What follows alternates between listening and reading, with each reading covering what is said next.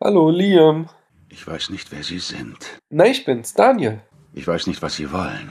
Das ist ganz einfach. Wir haben bald Geburtstag im Spätfilm und wir wünschen uns von dir einen Audiokommentar. Falls Sie auf Lösegeld aus sind, kann ich Ihnen versichern, ich habe kein Geld. Wie Lösegeld? Nein, wir wollen, dass du einen Film aus unseren Charts neu bewertest. Aber was ich habe, sind einige ganz besondere Fähigkeiten. Das ist perfekt. Damit gehst du mit deinen besonderen Fähigkeiten jetzt auf www.spätfilm.de, Spätfilm mit AE, slash die minus Charts, suchst dir da einen Film aus und bewertest den dann neu für uns in einem Audiokommentar, circa fünf Minuten lang. Fähigkeiten, die ich mir im Laufe vieler Jahre angeeignet habe. Ich sag ja, du bist perfekt für diesen Job. Fähigkeiten, die mich zum Albtraum machen für Leute wie Sie. Äh, okay, das geht jetzt in eine merkwürdige Richtung. Wenn Sie meine Tochter jetzt gehen lassen, ist die Sache erledigt. Wie Tochter? Ich werde nicht nach Ihnen suchen. Eigentlich wollten wir von dir, dass du einen Film unserer Charts eine Note gibst auf einer Skala von 1 bis 100 Punkten. Ich werde nicht Jagd auf Sie machen. Okay. Aber wenn nicht, Ja. werde ich nach Ihnen suchen. Äh, Schön für dich. Ich werde Sie finden Das ist genau das, was wir wollen. und ich werde Sie töten. Oh, wow, Junge. Mach mal halblang. Audiokommentar. Das geht jetzt echt zu weit. Man kann ja verschiedener Meinung über Filme sein, aber sorry, so nicht.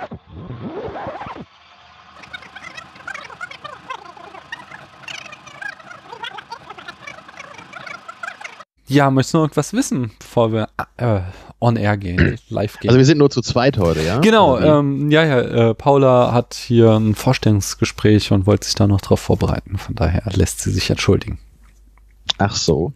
Ja, das Aber- wusste ich jetzt nicht, aber ich, ich finde dich, glaube ich, nicht so langweilig, ähm, dass wir das nicht auch zu zweit hinkriegen. Also- meinst du, das schaffen wir zu zweit? ja, Ähm, ich, vielleicht finden wir ja noch was zum Reden oder so. oder sonst sonst äh, hole ich mir noch irgendwie so ein Geduldsspiel hier nebenbei, wenn, es, wenn mir das zu langweilig wird. Okay, okay. Ich gebe mir, die- ich gebe mir alle Mühe, dich nicht komplett zu langweilen und dich vielleicht äh, gerade so vorm Einschlafen ähm, Genau, abzuhalten. ja, sonst generell, also ich habe ja natürlich auch schon mal ein paar Episoden von euch gehört. Mhm. Ihr, ihr macht ja, glaube ich, immer nicht, nicht so ganz strikte Struktur, wie ich und Christian das machen. Aber auch nicht so ganz abgefahren, wie Arne das macht. Ne? Also Spätfilm ist dazwischen, würde ich sagen. Genau. Also ich mache heute auch nicht irgendwie Produktionsfakten oder sowas. Das, da hatte ich jetzt nicht die Zeit für. Habe ich was rausgesucht? Ein bisschen. Manchmal habe ich so. Achso, ja, genau. Ich habe noch. Ja, nur so, so Kleinigkeiten, da weißt du wahrscheinlich mehr, wie ich dich immer kenne. Du hast ja auch immer so Sachen, die du gerne einwirfst. Aber äh, nicht irgendwie so einen großen Produktionsblock über die, das machen wir auch ganz gerne, ja, so, so ein richtiges, wie, was, wie der Film produziert wurde. Ja, so habe ich euch kennengelernt. Die Genau. Blade Runner-Episode war ja damals die erste, die ich gehört hatte. Ja. Und, äh, Ähm. damals wusste, wusste ich noch gar nicht so viel über den Film. Das habe ich alles durch dich erfahren. Ah, das ist eine große Ehre. ja, Nee, nee, aber ähm, das hier ist ja so im Anschluss an den Fallopery und da bin ich jetzt gerade auch so ein bisschen im Planungsstress, weil ja äh, acht Episoden nehme ich da auf, die alle noch im Februar erscheinen sollen. Eine ist jetzt schon ausgefallen, die eigentlich hätte am Wochenende kommen sollen. Muss ich noch gucken, ob ich die noch irgendwie nachholen kann. Wie genau war das denn? Du meintest ja eben, ich soll ja einen Lieblingsfilm mitbringen. Und das, das hast du jetzt mit ganz, oder erklärst du es gleich eh nochmal? Genau, ich werde so im so. äh, Vorgeplänkel nochmal auch nochmal das Konzept erklären.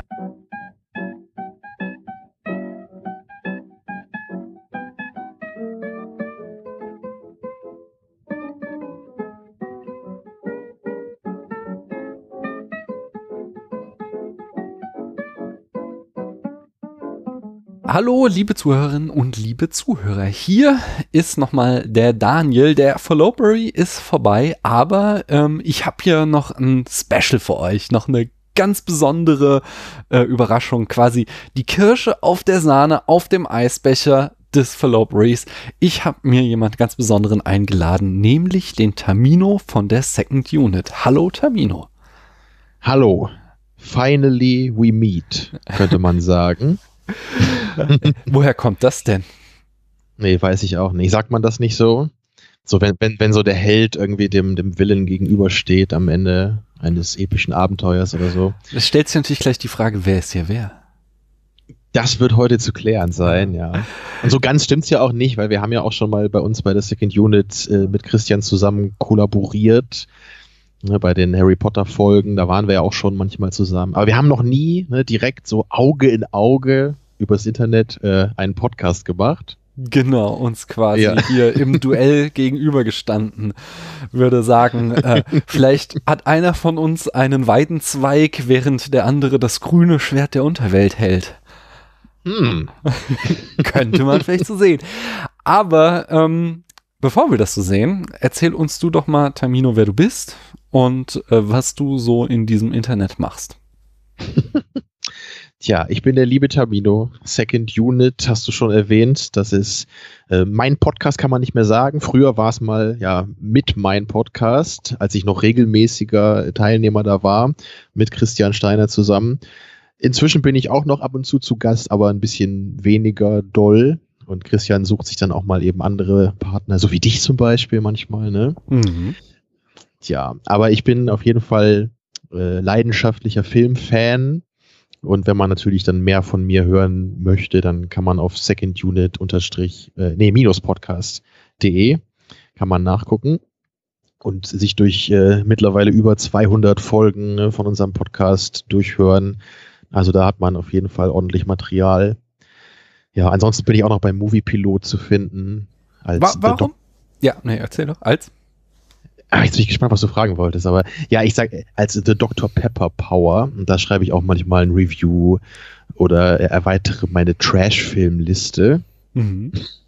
auf denen wir den heutigen Film allerdings nicht finden werden. Äh, Na Gott sei Dank, sonst hätte ich äh, stark an deiner Urteilskraft gezweifelt. äh, nee, die Frage, die ich gleich stellen wollte, ähm, schließt sich auch an diesen Followbury an. Ich, dieses deutschsprachige Filmfan-Internet ist ja äh, mehr oder weniger nach Letterboxd umgezogen, aber du klammerst dich noch an Moviepilot. Warum? Ja, ich bin wohl ein Gewohnheitsmensch. ich habe da einfach alle meine Filme bewertet und dann steht da immer so toll, wie viel Prozent man irgendjemand anderem ähnlich ist. Oder kann das Letterbox auch? Nee, das macht's nicht. Aber es macht andere tolle Sachen. Ja, ich bin halt, was, so, so Online-Entwicklung angeht, bin ich immer so eine Dekade hinterher, könnte man sagen. Ja. Aber irgendwann komme ich da bestimmt auch an. Ja, mach das mal. Weil Letterboxd ist vor allem Dingen so viel schöner. Die legen so viel Wert auf Design, während ich fand immer Moviepilot so unübersichtlich und ach, alles irgendwie nicht so schön. Und Letterboxd, das sieht alles immer ganz, ganz toll aus. Ja, das stimmt auch. Das ist jetzt auch nicht meine Lieblingsseite oder so. Ich, es hat halt ganz gut funktioniert, um neue Filme zu entdecken. Daher habe ich es eigentlich hauptsächlich immer benutzt früher. Aber inzwischen äh, nutze ich es dafür eigentlich auch nicht mehr so viel, weil ich irgendwie schon alles kenne inzwischen. ja, du, du kannst mir ja noch mal einen Kurs in Letterboxd geben und vielleicht komme ich dann auch rüber. Genau, ich zeig, ich fange gleich damit an, nämlich ähm, ich erkläre nochmal, was das hier ist. Also ich hatte Tamino gebeten, dass er mir einen seiner Lieblingsfilme vorstellt. Ähm, genau das wollen wir heute machen und das schließt sich an den vergangenen Monat, wenn ihr das hört, nämlich den Februar an, der auf Letterboxd immer der Followbury ist. Da geht es darum, äh, Lieblingsfilme deiner Follower zu gucken. Bei Letterboxd kann man so ähm, vier Lieblingsfilme äh, angeben, die dann äh, bei deinem Profil quasi oben angeheftet sind. Und da habe ich halt äh, sämtliche Filme von meinen Followern, die ich noch nicht kannte, auf in eine große Liste geschmissen und habe dann äh, Leute abstimmen lassen und es kamen am Ende ähm, acht Filme bei rum. Ich habe gesagt, acht möchte ich machen dieses Jahr, äh, die ich hier in den vergangenen Wochen besprochen habe, mit teilweise den Leuten, die Fan davon sind, teilweise mit anderen Leuten, die Lust hatten, mit mir darüber zu sprechen. Und äh, den krönenden Abschluss findet das nämlich heute dann mit dir, der du deinen eigenen Lieblingsfilm mitgebracht hast, der nicht auf dieser Liste stand. Beziehungsweise, ähm, ja, es ist der krönende Abschluss, aber demnächst soll ich auch noch mal eine Folge folgen, wo ich auch noch mal einen meiner Lieblingsfilme oder zumindest einen Film, der mir früher sehr viel bedeutet hat, äh, besprechen werde. Aber dazu mal wann anders. Ähm, ich dachte mir nämlich vorher noch, äh, Tamino, es gibt ja vielleicht da draußen so zweieinhalb Leute, die ich noch nicht kenne. Und damit die dich vielleicht ein bisschen besser einschätzen, kannst du mal so ein paar Fragen beantworten. So, wenn du nochmal wiederkommst, äh, irgendwann, dann kriegst du auch nochmal diesen, den großen äh, spätfilmschen Brust-Fragebogen.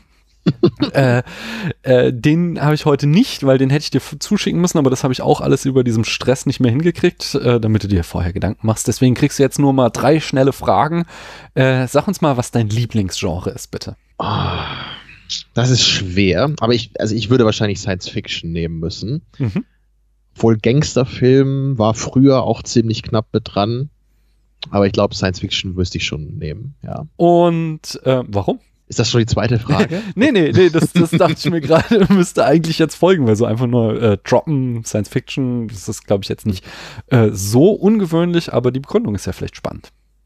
Ja, das kann ich ganz genau sagen. Und zwar kann ich, also wenn, wenn ich im Grunde einen Aspekt von Filmen generell nennen würde, der mir persönlich am wichtigsten ist, dann ist das Worldbuilding.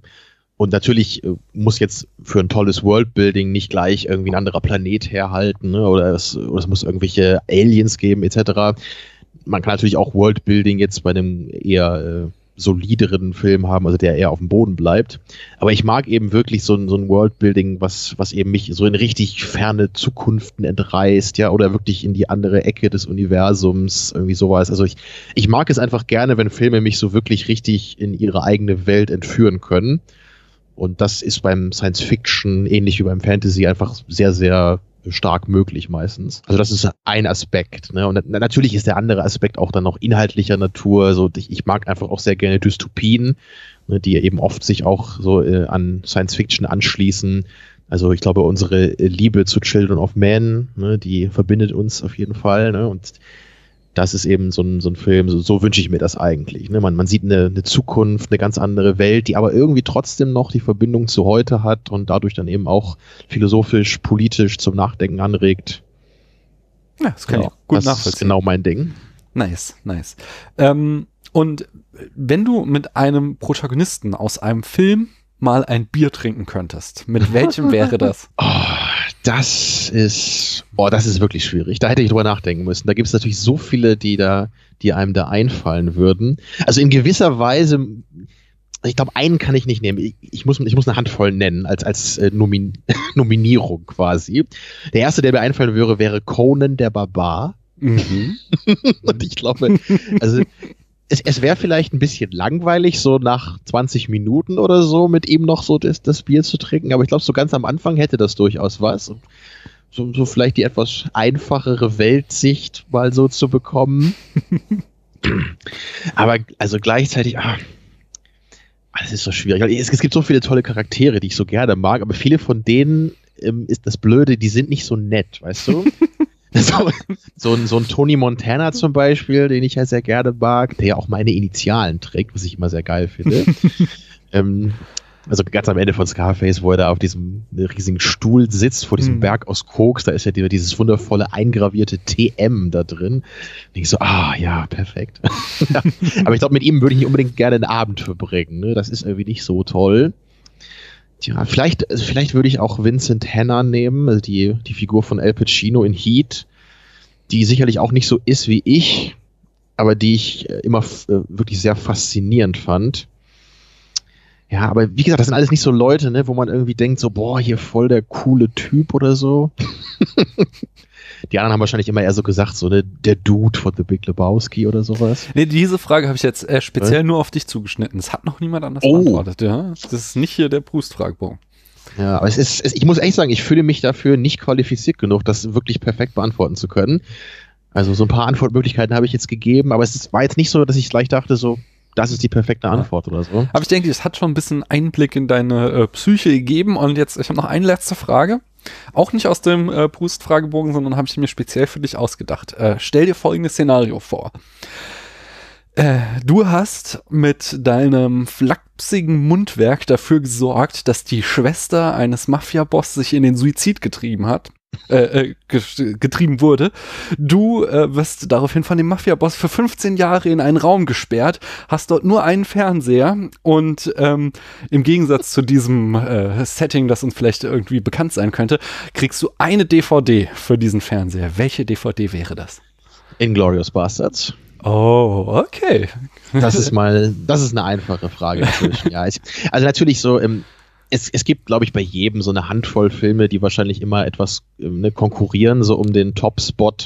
Ich muss aber sagen, seit ich vor ungefähr einem, einem Jahr, war das glaube ich vielleicht anderthalb Jahre, da war ich bei einem äh, Bekannten und der hat ein Heimkino und dem habe ich dann zum ersten Mal Inglourious Bastards gezeigt, den er noch nicht kannte und als ich den dann nochmal eben also ich habe ihn 2009 im Kino gesehen, ne, mhm. aber dann eben so acht Jahre später, glaube ich, ungefähr, dann nochmal im Heimkino und da, da war es für mich dann irgendwie doch klar, also es ist Inglourious Bastards, der ist meine Nummer eins und den kann ich immer gucken und der macht mich auf so viele verschiedene Weisen glücklich. Was halt auch komisch klingt, wenn man das so sagt. Also so meine ich es nicht, aber ähm, oder er, er spricht so viele Dimensionen von mir an, möchte ich vielleicht sagen, in artistischer Hinsicht, dass, dass der mich einfach begeistert. Ja. Ja. Und also deswegen steht er, das, das kann auch in zwei Jahren anders sein, ne? das weiß man nie so genau, aber momentan kann ich das klar sagen, dass es die Nummer eins ist. Okay, also musst du natürlich dann auch 15 Jahre durchhalten, nicht nur zwei. Ne? Weißt du. Du, du fragst einfach jedes Jahr wieder mal. Okay, ähm, bis dahin reden wir doch mal über den Film, weswegen wir uns hier heute versammelt haben. Äh, erzähl uns doch mal, über was wir denn jetzt sprechen werden. Ja, wir sprechen über einen chinesischen Film und da habe ich übrigens die ganze Zeit schon Angst vor, wenn wir nämlich gleich anfangen müssen zu sagen, wer da alles mitspielt und wie die alle heißen. Weil ich, ich glaube, bei dir ist das ähnlich. Wir haben beide nicht so die Ahnung von Chinesisch, glaube ich. Nee. Oder? Ach, du schon. Nee, nee. Das so. sollte Nein heißen. Ja, und, naja, nichtsdestotrotz ist das ein Film, der mich schon sehr lange begleitet und äh, auch wenn er ja, wie du jetzt ja weißt, nicht meine Nummer eins ist in Sachen Lieblingsfilm, ist es einer, der im etwas weiteren Kreis der Lieblingsfilme zu finden ist bei mir. Vielleicht sogar in der Top 10, ne, also so irgendwo da, würde ich sagen, so um Platz 10. Da müsste ich dann jetzt sehr wissenschaftlich rangehen, um die genau zu ordnen. Also zumindest kann man sagen, einer, der, der sehr weit oben steht und der mich wirklich schon, schon immer sehr emotional angesprochen hat. Ich finde, es ist ein sehr besonderer Film. Ich, ich kenne auch wenige Filme eigentlich, die so sind wie der, weil er ja auch äh, eine, ge- in gewisser Weise eine Mischung ist aus einem eher traditionellen Martial Arts oder äh, Wuxia-Film, wie man ja, glaube ich, sagt. Mhm. Ne, aber andererseits eben auch sehr modern wirkt, dadurch, dass er eben auch einen sehr starken Fokus auf Themen, auf Charaktere setzt, was ja viele äh, von, von jetzt eher ne, auf Martial Arts hingeschriebene Filme jetzt nicht so tun. Da geht es dann wirklich hauptsächlich um die Kampfszenen und das äh, oft wirkt das drumherum dann eher wie ein Konstrukt, was ne, dafür halt gemacht ist, dass man ein paar tolle Kampfszenen hat, was auch nicht schlecht sein muss. Nur hier ist es eben so, es ich, ich finde die Action zwar auch großartig, aber es geht mir nicht nur darum, wenn ich den Film gucke. Es geht mir wirklich um alles, um die gesamte Welt, die der Film aufmacht, um die Themen, die Figuren und die, die Schauspieler, all das. Also es ist, es ist für mich wirklich ein, ein fast perfekter Film und der vor allem einfach absolut rund wirkt und mich auch jedes Mal aufs Neue wieder am Ende auch fast zu Tränen rührt, muss ich sagen. Und ich bin eigentlich ein ziemlich harter Hund, was sowas angeht. Aber, aber der Film, der, der, der kann da so die richtigen Fäden ziehen. Aber ich glaube, du hast immer noch nicht den äh, Namen gesagt, oder? Den Namen, ja. Crouching Tiger, Hidden Dragon ist der englische Titel, der ein bisschen besser, glaube ich, das Original wiedergibt als der deutsche Tiger and Dragon. Genau, es geht nämlich, warte mal, das hatte ich zum Beispiel nachgeguckt. Ähm, das geht nämlich auf eine, ähm, ein, eine Redensart im Chinesischen zurück, die sich irgendwie aus der chinesischen Mythologie her leitet und ähm, das bedeutet so viel wie deine Stärke vor anderen zu verstecken, ähm, äh, die, quasi deine wahre Macht zu verbergen. Das äh, wird mit dieser Redensart Crouching Tiger, Hidden Dragon beziehungsweise halt dem chinesischen Pendant dazu ähm, ausgedrückt. Ja, ich habe es allerdings auch mal anders gelesen, Ah, dass okay. es, oder ich, ich- vielleicht gibt es da auch mehrere Bedeutungen. Das würde sehr zum Chinesischen passen, so wie ich Mhm. das kenne. Weil ich habe nämlich auch mal gehört, dass es auch so sein kann, dass, dass äh, auch, also der Drache steht im Grunde für das, was wirklich so in dir stecken kann. Ne? Und der, der Tiger ist eher der, ähm, ne, also der etwas aufmüpfige, oberflächliche Geist vielleicht. Ne? Also dass man so, so, so etwas wie ein ungeschliffener Rohdiamant oder so würde man vielleicht sagen. Ne? So dieses, also da, da drin steckt aber etwas, ne, was man vielleicht von außen gar nicht sehen kann. So hatte ich es auch mal gefunden. Was hast du denn für eine Geschichte mit dem Film, wenn du sagst jetzt, es ist dein Lieblings- oder einer deiner Lieblingsfilme? Wann hast du den Film denn irgendwie wie kennengelernt und ja, äh, wann hast du deine Liebe zu ihm entdeckt? Da, da musste ich mich selber erstmal dran zurückerinnern, weil ich das nämlich gar nicht mehr so ganz genau weiß. Ich, ich bin mir auch nicht sicher, ob ich den vor Hero gesehen habe. Die Mhm. beiden Filme werden ja oft auch so zusammen genannt, weil sie aus einer ähnlichen Zeit kommen und beide so als so große Vertreter dieses äh, wiederauflebenden Genres gelten. Also ich kann mich wirklich noch erinnern, als ich, als ich Hero zum ersten Mal gesehen habe, als der relativ neu war, da konnte ich nicht so viel damit anfangen. Da dachte ich irgendwie so, oh, was ist das denn? Das ist aber ziemlich dick aufgetragen. So, das weiß ich immer noch. Wenn ich das heute denke, denke ich, was habe ich denn da gedacht? Aber ähm, naja, da war ich noch relativ jung, da war ich so 15, 16 wahrscheinlich und war dann irgendwie so coole Filme wie Matrix gewohnt ne, und nicht dieses äh, opulente, farbenfrohe äh, Bild, was Hero eben zeichnet. Ja, und ich, ich glaube, dass ich eben kurz danach oder so dann, dann äh, besagten Film gesehen habe, den ich damals aber gleich mochte im Gegensatz, allerdings nicht ansatzweise so sehr wie heute. So, das war damals ein Film, den ich, glaube ich, dann doch eher wegen der Kampfszenen, glaube ich, mochte. Und der, der war halt nicht ganz so äh, ne, opulent vielleicht, wie das jetzt Hero war, was mich damals eben ein bisschen da abgestoßen hatte. Aber es ist wie, wie bei vielen meiner Lieblingsfilme heute, er ist eben so mit, mit mir und meinem persönlichen Reiferwerden eben auch mitgewachsen. Und er ist mir immer mehr ans Herz gewachsen, wenn ich ihn dann immer ab und zu mal wieder geschaut habe. So, und vor, vor ein paar Jahren war das dann, glaube ich, habe ich dann echt gemerkt. Also, das ist, das ist nicht nur einfach irgend so ein Film, den ich gerne mal gucke ab und zu, sondern das ist wirklich einer, der mir richtig stark am Herzen liegt. Ja. Wie war das denn bei dir eigentlich? Das interessiert mich nämlich auch total, weil ich, ich weiß nämlich von dir auch gar nicht, wie du so zu Martial Arts Filmen generell stehst und ob das eben überhaupt, also als ich den Film vorgeschlagen habe, jetzt als du eben meintest, hier Tamino, ne, fällt dir irgendwie ein toller Film ein, den wir besprechen könnten, da war ich mir gar nicht sicher, was denn unser alter Hitchcock-Fan Daniel von so einem langweiligen Quatschfilm hält, wo so Leute durch die Luft hüpfen und sich dann verprügeln die ganze Zeit. Also wie sieht das bei dir aus? Vorhin noch einen kleinen Fun-Fact, weil du eben sagtest, oh, du, du konntest mit Hero und so nicht so viel anfangen, weil du so coole Filme wie Matrix äh, gewohnt warst. Sowohl bei Matrix als auch bei äh, Hidden Tiger, äh, nee, Crouching Tiger, Hidden Dragon, so rum. Und auch bei Hero äh, war der Wire Artist, also der, äh, der Stunt-Koordinator, der die Leute da in den Träden, Träten aufhängt, äh, Yun Wo Ping äh, oder Yuen Wo Ping, ich weiß wie gesagt nicht, wie man es richtig ausspricht, der so einer der größten Wire Master des ähm, mhm. Hongkong-Kinos ist und äh, da ja für alle Filme die, äh, ja, ja, die Stunt-Koordination gemacht hat. Ja, das stimmt natürlich, nur äh, man sieht ja dennoch, bei, bei Matrix hat man natürlich versucht, das so gut es geht zu kaschieren. Ne, mhm. Ne, wogegen das ja hier, auch wenn man die, die Wires, die Seile nicht sieht, genau. ist es ja klar in der Ästhetik der Bewegung immer noch mhm. ne, vorhanden. Ich habe den Film äh, 2001 im Kino gesehen und äh, tatsächlich waren die, äh, die fliegenden Menschen etwas, was mich damals tierisch gestört hat. Und zwar kommt es daher, dass ich in den 90ern, also ich habe nicht so einen großen Martial Arts Background, ähm, Film schon Martial Arts Background, ähm, bis auf eine Ausnahme und das ist Jackie Chan. Ich habe als Kind unglaublich viele Jackie Chan Filme gesuchtet, ähm, auch Hongkong, seine Hongkong Filme schon und alles, was ich in die Finger gekriegt habe, ist auch so so ewig her, dass, ich, dass bei mir alles ein Wust ist, dass ich es, ich musste mir alle nochmal anschauen, weil ich echt das nicht mehr in meinem Kopf auseinander ähm, äh, zwirbeln kann. Aber ich weiß noch, dass ich damals im Kino saß, den Film gesehen habe hier und als dann die erste Verfolgungsjagd über die Dächer kommt und sie da die Wände hochschweben, ich da saß und dachte, boah, das ist doch Beschiss. Jackie hätte das ohne geschafft. So. Der wäre da echt hochgerannt, indem er die Füße an die richtige Stelle gesetzt hat und wäre da nicht irgendwie so komisch geflogen und, und saß dann da wirklich so mit verschränkten Armen, so nett, das mag ich nicht. Und ähm, ich habe den Film im Laufe der Jahre noch so zwei, dreimal gesehen und erst so im Laufe der Zeit hat sich dann doch bei mir äh, eingestellt, dass ich dachte so, oh, naja, es passt halt schon ziemlich gut. Es ist halt ein Märchen und gerade dazu passt halt dieses, dass die Charaktere da so rumfliegen, doch sehr, sehr gut. Und Absolut, ja. Es steht ja auch in der Tradition solcher Filme, die es schon lange gibt im asiatischen Raum, mhm. was man damals eben einfach nicht so wusste als kleiner, dummer, ungebildeter Filmschauer. Ja. Ja, aber da, da sind wir uns ganz ähnlich. Ich habe auch sehr viel Jackie Chan geschaut.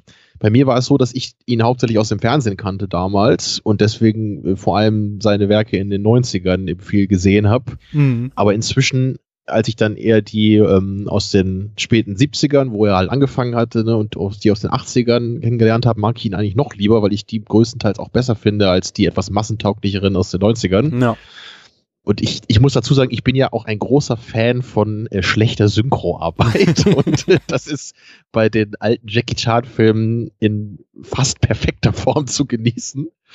Und äh, also bei einigen von den alten Klassikern sind aus irgendwelchen irgendeinem Grund auch mehrere Sprecher dabei, die man auch sehr Simpsons-Synchro kennt. Und das Ganze gibt dem Ganzen eben eine noch knuffigere Dimension für meinen Geschmack.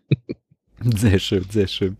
Ja, da würde ich nämlich jetzt gleich nochmal fragen wollen, passenderweise, hast du denn den Film heute in der deutschen Synchro geschaut oder bist du da so ein Purist, der alles asiatisch immer nur mit Untertiteln guckt? Nee, nee, ich bin da tatsächlich ähm, dass wenn ich die Sprache nicht äh, spreche, dann schaue ich lieber die Synchronisation. Und da, du hast schon erwähnt, kommt nämlich meine äh, Hitchcock-Prägung äh, dazu, der nämlich ja sagt, Filme sind Bilder und nicht Sprache. Und ähm, es gibt auch in diesem berühmten Interview mit Truffaut sprechen, unterhalten sie sich äh, über Synchronisationen und Untertiteln und was er bevorzugt. Und da sagt er auch ganz klar Synchro, weil durch die Untertitel gehen einfach mehr verloren weil es halt die Augen immer an die Untertitel fesselt und ähm, du sollst aber die Bilder genießen. Und wenn ich eben Englisch gucke, ähm, also wenn ich, wenn ich, wenn ich Filme auf Englisch gucke, ist kein Problem, dann schalte ich auch, wenn irgendwie die super krassen Slang sprechen, mal die Untertitel dazu, so dass ich nur hin und wieder mal runtergucken muss. Aber äh, so wirklich Filme, wo ich die Sprache gar nicht kann, versuche ich, wenn ich die Möglichkeit habe, das, die Synchro zu gucken. Es sei denn, sie ist wirklich sehr schlecht, da bin ich anders gestrickt als du. wenn die Synchro mir auf den, wirklich auf die Nerven geht, weil ich merke, da, das passt vorne und hinten nicht, dann gucke ich dann doch lieber das Original. Das kommt natürlich auf die Art des Films an. Ne? wenn ich jetzt ein ernstes Drama gucke, dann freue ich mich auch nicht über eine besonders schlechte Synchro. Äh, das ist nicht so. Nee. Also ich habe da auch schon vieles äh, verschiedene, also viele verschiedene Einstellungen gehört von äh, vielen Menschen. Also manche sagen zum Beispiel, dass sie bei skandinavischen Filmen gerne die Synchro gucken, mhm. weil sie das halt nicht so merkwürdig finden, wenn, wenn Menschen, die aussehen wie wir, Deutsch sprechen dann. Ne? Aber dass sie das halt merkwürdig finden, wenn man halt einen asiatischen Film hat, wo natürlich die, auch die Kostüme und die Menschen, so die Kultur völlig anders sind aber gleichzeitig sprechen die dann so eine ganz normale deutsche mhm. Sprache. Und man kann hier auch in der Synchro oft merken, finde ich, dass die Übersetzung einfach nicht perfekt funktioniert und dass ja. manche Äußerungen einfach nicht so klingen, wie man es normalerweise sagen würde. Aber das ist einfach ein Problem, so das kann man halt nicht lösen. Und in der Synchro hast du es dann auch, dann, dann klingt, äh, ich meine, mit Untertiteln hättest du es auch, dann klingt es vielleicht nur nicht so komisch, weil die Figuren es nicht wirklich sagen ja, aber ich, ich bin halt auch gerade bei einem Film wie dem, wo ich eben auch sage, ne, genau wie du auch, so da ist halt natürlich auch eine Menge Audiovisualität drin und da will ich meine Augen einfach auf, auf dem Geschehen belassen können und nicht die ganze Zeit mitlesen müssen. Genau, da wird einfach halt auch viel über die Bilder transportiert. So, da, da geht, also ich meine, es gibt eine, ja, so vor allen Dingen drei wesentliche Dialoge auch zwischen ähm, den beiden. Das sind ja gar nicht die Protagonisten. Das ist ja schon eigentlich die erste spannende Frage. Äh, wer, wer, ist denn, der Protagonist? Genau, ja. wer ist der Protagonist dieses Films? Aber äh, was hat Hitchcock dazu gesagt, wer der Protagonist ist? Das weißt du doch bei, bestimmt. Bei Crouching Tiger, Hidden Dragon. genau, was er zu dem Film speziell gesagt hat. Nee. Aber Hitchcock hatte, hatte ja alles mal irgendwie definiert. Keine Ahnung. Was, muss, was, Ach, was bist du denn für ein Hitchcock-Fan? Kann nicht wahr sein. Nein, aber äh, nee, ich meine, es gibt ja trotzdem, der Film ist ja quasi schon fast strukturiert durch drei Dialoge zwischen ähm, Lee Mubai und äh, Yu Xiu Lian, ähm, also die beiden äh, gespielt von Chow Yun Fat und Michelle Yeoh. Ähm, äh, die ja da irgendwie ihre unterdrückte Liebe zueinander äh, eben nicht ausleben. Und es gibt ja drei, mhm. am Anfang ein Gespräch darüber, in der Mitte ein Gespräch darüber und ganz am Ende. Und das sind schon einfach wichtige Dialoge und da glaube ich auch gerne, dass da durch die Synchronisation einiges verloren geht. Aber ähm, unabhängig davon wird halt einfach extrem viel durch äh, ja die Bilder und die Action, die Körpersprache ausgedrückt. Und da möchte ich dann nicht meine Augen an den äh, Untertiteln kleben haben. Ja, also mein, meine krasseste Erfahrung, nur ganz kurz noch mit Untertiteln, war mal, als ich die Fortsetzung von Ghost in the Shell gesehen habe, mhm. der bei weitem nicht so toll ist wie der erste Teil, aber dennoch ein Film ist, der auch interessante Gedanken beinhaltet. Und der hat halt auch eine total opulente Audiovisualität und es gab da halt wirklich dann Szenen, wo die ganze Zeit halt so, so wichtige äh, ne, Sprüche rausgehauen wurden und ich klebe halt die ganze Zeit unten da und muss das alles mitlesen, worüber es gerade halt philosophisch geht hm. und im Hintergrund, in Anführungsstrichen, äh, passiert dann gerade irgendwie die, die opulenteste Szene ever und das geht einfach nicht. So, ich hatte echt das Gefühl, ich müsste mir die Szene eigentlich zweimal angucken, so einmal zum Lesen und einmal ne, wirklich zum Hinschauen. Hm. So, das, das ist natürlich auch nicht immer so krass, aber ja. da habe ich echt gemerkt, so das funktioniert wirklich überhaupt nicht für mich. Da, da hätte ich echt die, die schlechteste Synchro dieser, dieser Untertitelarbeit vorgezogen in dem Fall. Ja, ja. Naja. Ähm, ich bringe mal ein paar Eckdaten, damit wir mal so richtig in den Film dann gleich einsteigen können. Und zwar äh, erschien er im Jahr 2000. Äh, Regie führte Ang Lee. Äh, der hat eine lange Filmografie. Hm, was kennst du denn von der? Was, was kennst du? Was hat von den ich Filmen, die er hab, gemacht äh, hat? Ich habe mal den Hulk-Film gesehen. Mhm. Den hat mir der gute Christian Steiner gezeigt. Der Aus dem ja, Jahr 2003. Richtig, nicht der andere. Mhm. Ich weiß auch nicht, welchen ich lieber mag, das ist schwer zu sagen, aber ich glaube, der, der Hulk von Ang Lee ist vermutlich der etwas bessere Film noch. Naja, aber mein, guter Christian Steiner ist ja, äh, für alle Leute, die die Second Unit kennen, die wissen das, er ist ja großer Superhelden-Fan und Kenner. Mhm. Und deswegen haben wir den Film damals geschaut. Ich, ich kann mich nicht mehr so gut dran erinnern, ist auch schon eine Weile her. Ich weiß nur noch, dass sie da auch äh, versucht hatten, so ein bisschen so diese Comichaftigkeit ganz direkt auch in den Filmen zu implementieren. Also es gab oft so Splitscreens Mhm. ne, in dem Film, was ja sehr ungewöhnlich ist. Tja, und ansonsten habe ich nur ein paar äh, Sachen von ihm, so kenne ich vom Namen, so wie diesen Sinn und Sinnlichkeit und äh, Brokeback Mountain natürlich, Mhm. den ich aber immer noch nicht gesehen habe. Mhm. Also das ist eine ziemliche Bildungslücke, den, den will ich auf jeden Fall auch nochmal gucken. Habe ich mich aber Jahre immer vorgesträubt, nicht weil ich homophob bin, sondern weil ich halt einfach mich nicht so für Liebesgeschichten interessiere. Ach Eine ja. Ausnahme bildet der Film heute, Dar Ja, darüber ich- reden wir später Ich noch. Ja. wollte es gerade auch schon sagen, du hast so, Ja. das erzählst du immer, das ist immer dieses Bild, was du von dir aufbaust. Aber die letzten beiden Richtig. Filme, über, mit denen ich, über, die, über die ich mit dir gesprochen habe, da war es nämlich anders. Bei Harry Potter, dem letzten Teil, da hast du die ganze Zeit erzählt, wie toll die Liebesgeschichte und alles, was da mit Liebe zu tun hat, ist. Da bist du quasi zerflossen vor lauter Liebe. Und heute ist ja hier auch wieder ganz schön viel Liebe in dem Film. Du sagst also, ich bin ein Hypokrit, ja? Nee, nee, äh, also, also ich sage, äh, du baust nur ein Bild von dir auf, eine harte Schale, aber darin steckt ein ganz weicher Kern, das glaube ich nämlich. Ja, vielleicht ist das wirklich so. Oder es ist auch ein Grund, warum ich diesen Film eben so besonders toll finde, weil er sogar meine eigenen Präferenzen transzendiert. Ich weiß, darüber reden wir später doch. Aber wie gesagt, ich will ja auch den Brokeback Mountain nochmal gucken. Das mache ich bestimmt auch nochmal irgendwann.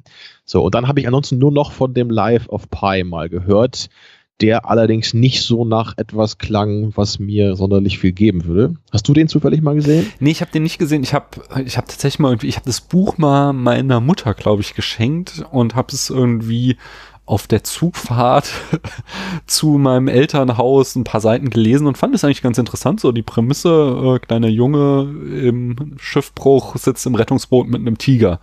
Das, das äh, war tatsächlich so, was ich dachte so, oh, finde ich schon spannend. Ich habe den Film damals aus Prinzip nicht gesehen, ähm, weil der ist ja irgendwie der Sündenfall Hollywoods. Es ist ja bekannt, dass die Special Effects Studios äh, in Hollywood immer extrem schlecht bezahlt werden.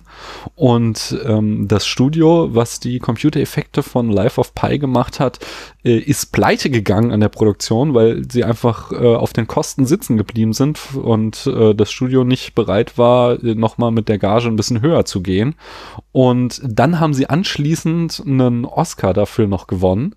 Und dann hat der ähm, Chef während der Oscar-Rede versucht, eben dieses Problem anzusprechen, dass das so nicht weitergehen kann, sondern dass da die entsprechenden äh, Gagen erhöht werden müssen für die Special Effects Studios. Und dann haben sie ihm halt den Sound abgedreht und die Musik eingespielt, weil bei den Oscars darf natürlich nichts Politisches gebracht werden. So.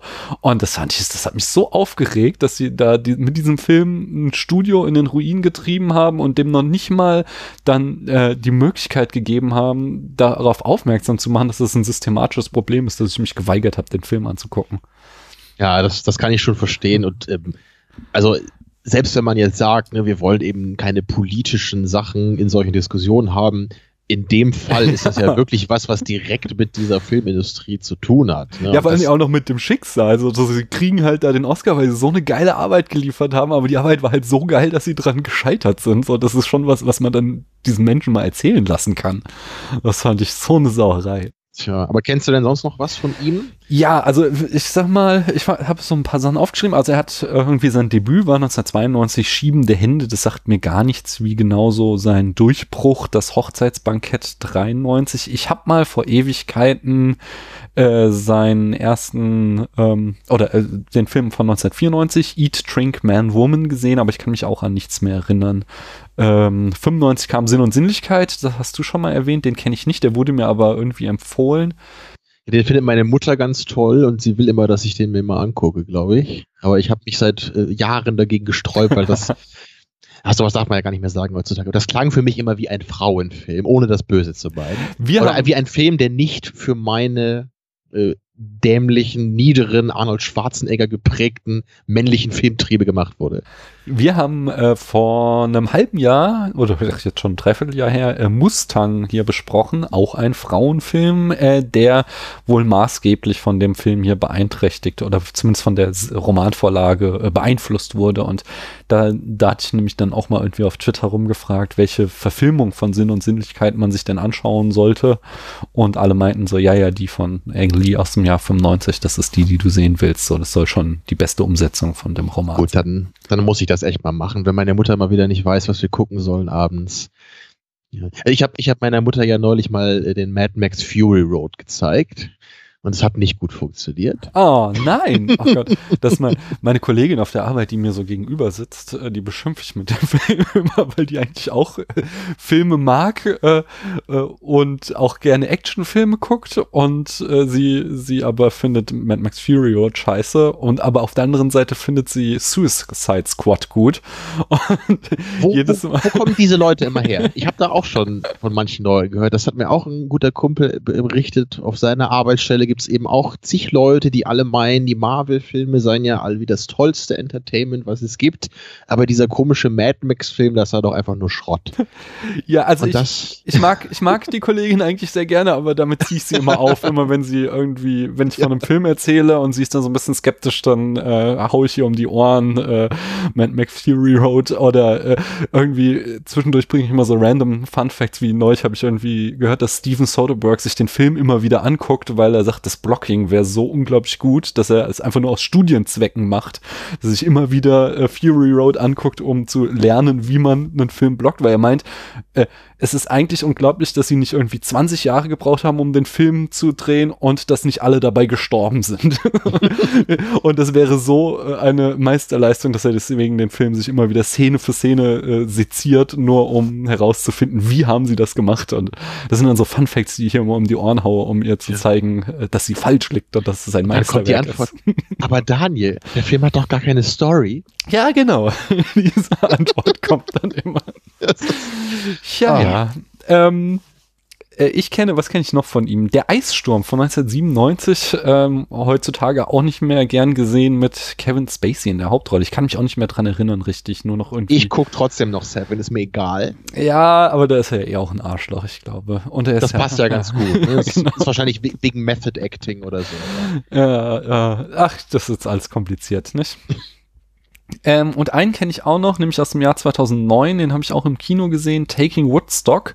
Das war auch so ein ganz süßer Film, ähm, irgendwie um so einen äh, Typen, dessen Eltern ein Motel haben, was irgendwie so kurz vor der Pleite ist und der dann da äh, quasi Woodstock an Land zieht und das Festival da äh, quasi mitorganisiert, aber gar nicht weiß, worauf er sich einlässt und das natürlich dann am Ende alles so eskaliert, wie man es äh, kennt, wie man es aus den Nachrichten kennt, aus den Reportagen äh, und ja, dessen Geschichte so. Das war so ein ganz netter kleiner Film, den ich auch Habe ich noch nie von gehört. Aber wird ja dann wahrscheinlich auch nicht so der Riesenhit gewesen sein. Nee, nee, so, also nicht so ein Ding wie Life of Pi, wo man viel drüber gesprochen hat. damals, Überhaupt ne? nicht. Also, Ein ganz kleiner Indie-Film, aber wirklich sehr, sehr charmant. Mochte ich sehr gerne. Und äh, sein bislang letzter Film von Ang Lee war aus dem Jahr 2016, Billy Lynn's Long Half-Life, Halftime Walk. Habe ich noch nie was von gehört. Keine Ahnung. same here, ja. ja, deswegen also so ein, ich weiß gar nicht, so ein, so ein richtig großer Name ist Engli anscheinend gar nicht, obwohl mir der Name halt auch schon lange immer was sagt. Aber jetzt, wenn man mal so guckt, so, also was so diese, die bekannten Filme angeht, so, so die richtig großen Dinger sind ja eigentlich eher Brokeback Mountain, Life of Pi und eben der Crouching Tiger, Hidden Dragon, denke ich mal. Ansonsten ist es ja eher weniger. Ja, Fall, also, ich, ne? also wie gesagt, Sinn und Sinnlichkeit, glaube ich, kann man auch noch mit dazu zählen. Ist schon auch noch so ein Ding, äh, ja, was einfach renommiert ist. Und ich meine, ähm, jetzt Crouching Tiger Hidden Dragon ist halt auch ein Mega-Hit. Also ähm, ich springe mal ein bisschen vor. Der hat ein Budget von 17 Millionen Dollar und hatte ein weltweites Einspielergebnis von 213,5 Millionen Dollar. Ich weiß nicht, ob es immer noch der Fall ist, aber er war über Jahre hinweg der ähm, fremdsprachige Film, der in den USA am meisten eingespielt hat. Also äh, allein für diesen Film hat er sich quasi so in den Olymp reingehieft und ja. Ja, der kam eben auf der ganzen Welt auch gut an, ne? Und deswegen ist auch für in Asien, nicht? In Ost ja. Also in Ost er, er, war auch kein Flop, wie immer gerne so in der Legende behauptet wird, aber er war halt auch kein großer Hit in Ostasien, also vor allem in China. Und ähm, was ich so gelesen habe, gab es halt zwei Einflüsse. Einerseits ist halt ähm, Eng Li selbst äh, äh, Taiwanese, also Taiwan-Chinese. Die sagen ja auch, nennen sich ja auch Chinesen. Und es gibt ja zwischen Taiwan und China diese. Also Daniel, ich glaube, ich muss dir gleich den Ton abdrehen, wenn du hier weiter so politische Sachen ansprichst. Sorry, aber das, das, das wollte ich nur nochmal erwähnt haben, ja. dass äh, die Legende sagt halt, dass deswegen äh, China da ein bisschen die Werbung geblockt hat für den Film. Aber ähm, es gibt dann auch noch ein äh, kulturelles Phänomen, das hast du vorhin auch schon so mit angerissen, ähm, dass ich gelesen habe, dass halt die Chinesen den Film ziemlich langweilig fanden, weil ähm, es ist halt für die nichts Besonderes so. Für, für uns war es irgendwie so das exotisch ähm, mysteriöse Märchen aus Fernost, aber irgendwie in China, wenn du den Fernseher einschaltest, kriegst du eigentlich immer so einen Film zu sehen. Und die sind halt in der Regel viel actionreicher, es wird viel weniger geredet, es gibt viel mehr Actionsequenzen. Und äh, was mich sehr erstaunt hat, ich auch gelesen habe, äh, die Choreografien wären hier den Chinesen zu schwach gewesen. Die wären in, wow, ähm, okay. in äh, Filmen, die in äh, China große Erfolge haben, wären die Choreografien besser. Und das finde ich tatsächlich beeindruckend. Ich muss einen dieser Filme mal schauen, so, weil ich bin ja, sehr, sehr begeistert hiervon. Also ich kann das, das erste, was du meinst, kann ich mir ein bisschen vorstellen. So natürlich hat man da einen anderen Blick drauf, ne, als Europäer, wenn man dann eben so einen Film sieht, wobei ich natürlich jetzt auch schon andere Kung-Fu-Filme mal gesehen habe. Es ist, es ist vielleicht, es ist ein ziemlich irrer Vergleich, aber für mich ist es fast nicht alle abschalten, wenn ich das sage. Es ist in gewisser Weise so ein bisschen wie ein Tarantino-Film auf eine ganz, ganz andere Weise. Nämlich in der Hinsicht, dass Tarantino sich halt auch immer so, so Genrefilme rauspickt, eigentlich mhm. als Inspiration und die halt im Grunde einfach durch pure Qualität aufpimpt, könnte man sagen. Also du hast dann irgendwie sowas wie, ja, wie Jackie Brown, ne, wie Pulp Fiction, wo halt klar die Einflüsse drin zu erkennen sind aber er macht letztendlich eben dann am Ende einen viel, viel besseren Film draus nach herkömmlichen Maßstäben, als das die eigentlichen Filme dieses Genres eigentlich sind. Nämlich indem er eben diese tollen Charaktere da reinschreibt und diese tollen Dialoge eben macht. Ne? Und so ein ganz bisschen sehe ich das hier nämlich halt auch so. Also zumindest ist das eben mein Eindruck, den ich sonst immer hatte. Weil die, diese anderen Martial Arts Filme, die ich sonst eben gesehen habe, die waren halt das muss man bei Jackie Chan Filmen ja fairerweise auch als Fan sagen. Also die, die Story ist da ja nie irgendwie wirklich was. Und da gibt's jetzt auch keine Dialoge, die ich irgendwie total toll finde. Da geht's eben darum, dass die Action einfach wundervoll choreografiert ist, dass sie richtig Spaß macht, dass da eine tolle Comedy drin ist. Ne? Und deswegen guckt man die Filme dann. Und zwischendurch, so zwischen den Action-Szenen, da, da ist es dann okay. So Jackie Chan ist ja auch eine sympathische Figur meistens in den Filmen. Ne? Da, das kann man sich angucken. Aber da äh, weiß nicht, da, da kriege ich jetzt natürlich keine feuchten Augen dabei, wenn Jackie Chan irgendwie da wieder irgendeine Freundin kennenlernt oder dann, dann hilft er ihr oder was auch immer da so passiert. Ne? So, und, aber das ist eben dann der große Unterschied bei Crouching Tiger, Hidden Dragon. So, wie ich am Anfang meinte, so hier kommt eben alles zusammen. Ne? Das ist halt nicht nur, in Anführungsstrichen, der tolle Martial Arts Film, sondern genauso stark sind die dramatischen, inhaltlichen Aspekte. Mhm. Es gibt noch eine andere Verbindung zu ähm, Pulp Fiction. Und zwar äh, basiert Crouching Tiger Hidden Dragon auf einer Pulp-Roman-Reihe von Dulu Wang. Und zwar, irgendwie, ich glaube, es sind fünf Romane und das ist einer der letzten, der hier verfilmt wurde oder zumindest interpretiert wurde. Ähm, und ich, ich schließe nochmal schnell die äh, Eckdaten ab. Wir haben noch Peter Pau oder Peter Pau ähm, als Kameramann und es ist so einer der berühmtesten Kameramänner des Hongkong-Kinos, der zum Beispiel mit Jean Wu zusammen gedreht hat bei The Killer und auch etlichen anderen Filmen, die man kennen muss. Also du, du bist auch John Woo-Kenner und Fan, Nee. höre ich da raus? Nee, oder? gar nicht. Also ich bin tatsächlich ähm, erst in den letzten Jahren, äh, also John Woo ist an mir vorbeigegangen einfach. Das ist sowas, es gibt so ein paar Lücken, wie ich gerade irgendwie denke, ich müsste mir mal ein bisschen mehr De Palma reinziehen, weil das auch so, bis auf so zwei, drei äh, der Leuchttürme, ich den Mann einfach nicht kenne. Und so war auch John Woo und mit John Woo habe ich eben dieses andere Problem, ähm, ich habe das hier schon öfter mal gesagt, dieses, äh, wir werden rückwärts in die Popkultur hineingeboren. Und äh, John Woo hatte ja eine enorme Wirkträchtigkeit auf den Actionfilm äh, hier im Westen. Und wenn ich mir jetzt John Woo-Filme halt irgendwie als zu spät geborener, viel zu spät gekommener angucke, dann finde ich die alle immer viel zu theatralisch und zu dick aufgetragen und denke, ich kenne das doch alles schon und alles zehnmal besser und ich weiß, dass ich dem damit gar nicht gerecht werde, weil er halt das Original ist, was alle anderen immer nur kopiert haben, aber trotzdem habe ich bisher noch keinen Zugang zu John Woo gefunden. Also der Vergleich ist ja auch in anderer Hinsicht interessant, weil er ja anscheinend so ähnlich wie Ang Lee, ne, so Mitte der 90er, ziemlich genau auch nach Hollywood gegangen Mhm. ist. Ne, John Woo hatte ja damals diesen, das war doch der mit, mit Nicolas Cage, ne? Den, dieser Face-Off, glaube ich, war das nicht der Genau, erste, den glaub- er gemacht glaube, hatte dann, ne? So, also ungefähr zu der Zeit, eben als der Sinn und Sinnlichkeit rauskam. Ich glaube, Face, Face-Off müsste ein bisschen später sein, wenn ich mich jetzt nicht irre.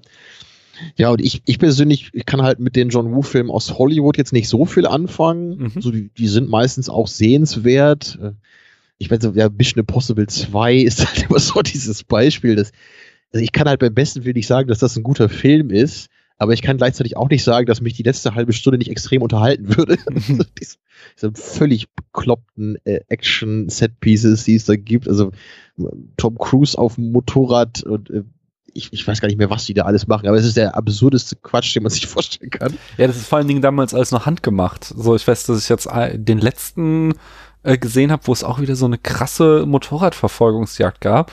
Und mich hat's nur aufgeregt, weil man halt irgendwie gesehen hat die ganze Zeit, dass äh, Tom Cruise eigentlich vor einem Greenscreen da auf dem Motorrad saß. Und das hat mich halt total genervt, weil deswegen hast du doch Ja. äh, Mission Impossible geguckt, weil du halt Tom Cruise kranken Scheiß machen sehen wolltest. So. Also wir wollen ja nicht über Tom Cruise politische Ansichten reden, aber nee, aber was ich halt eben, also da muss ich ganz fairerweise auch sagen, also so ein Idiot Tom Cruise auch sein mag als wirkliche Person, als wirklichen Action-Schauspieler muss ich ihm ein gewisses Maß an Respekt entgegenbringen, weil er früher wirklich da genau so getickt hat, wie man sich das eigentlich wünscht. Er hat ja echt alles selber gemacht und das waren teilweise auch Stunts, wo man echt sich nur denkt so, also wo ich dann schon sagen würde, Tom, mach's lieber nicht wirklich. Ja, komm, lass uns einen Special Effekt nehmen. Also ich, ich glaube, das war sogar in Mission Impossible 2, vielleicht kennst du das.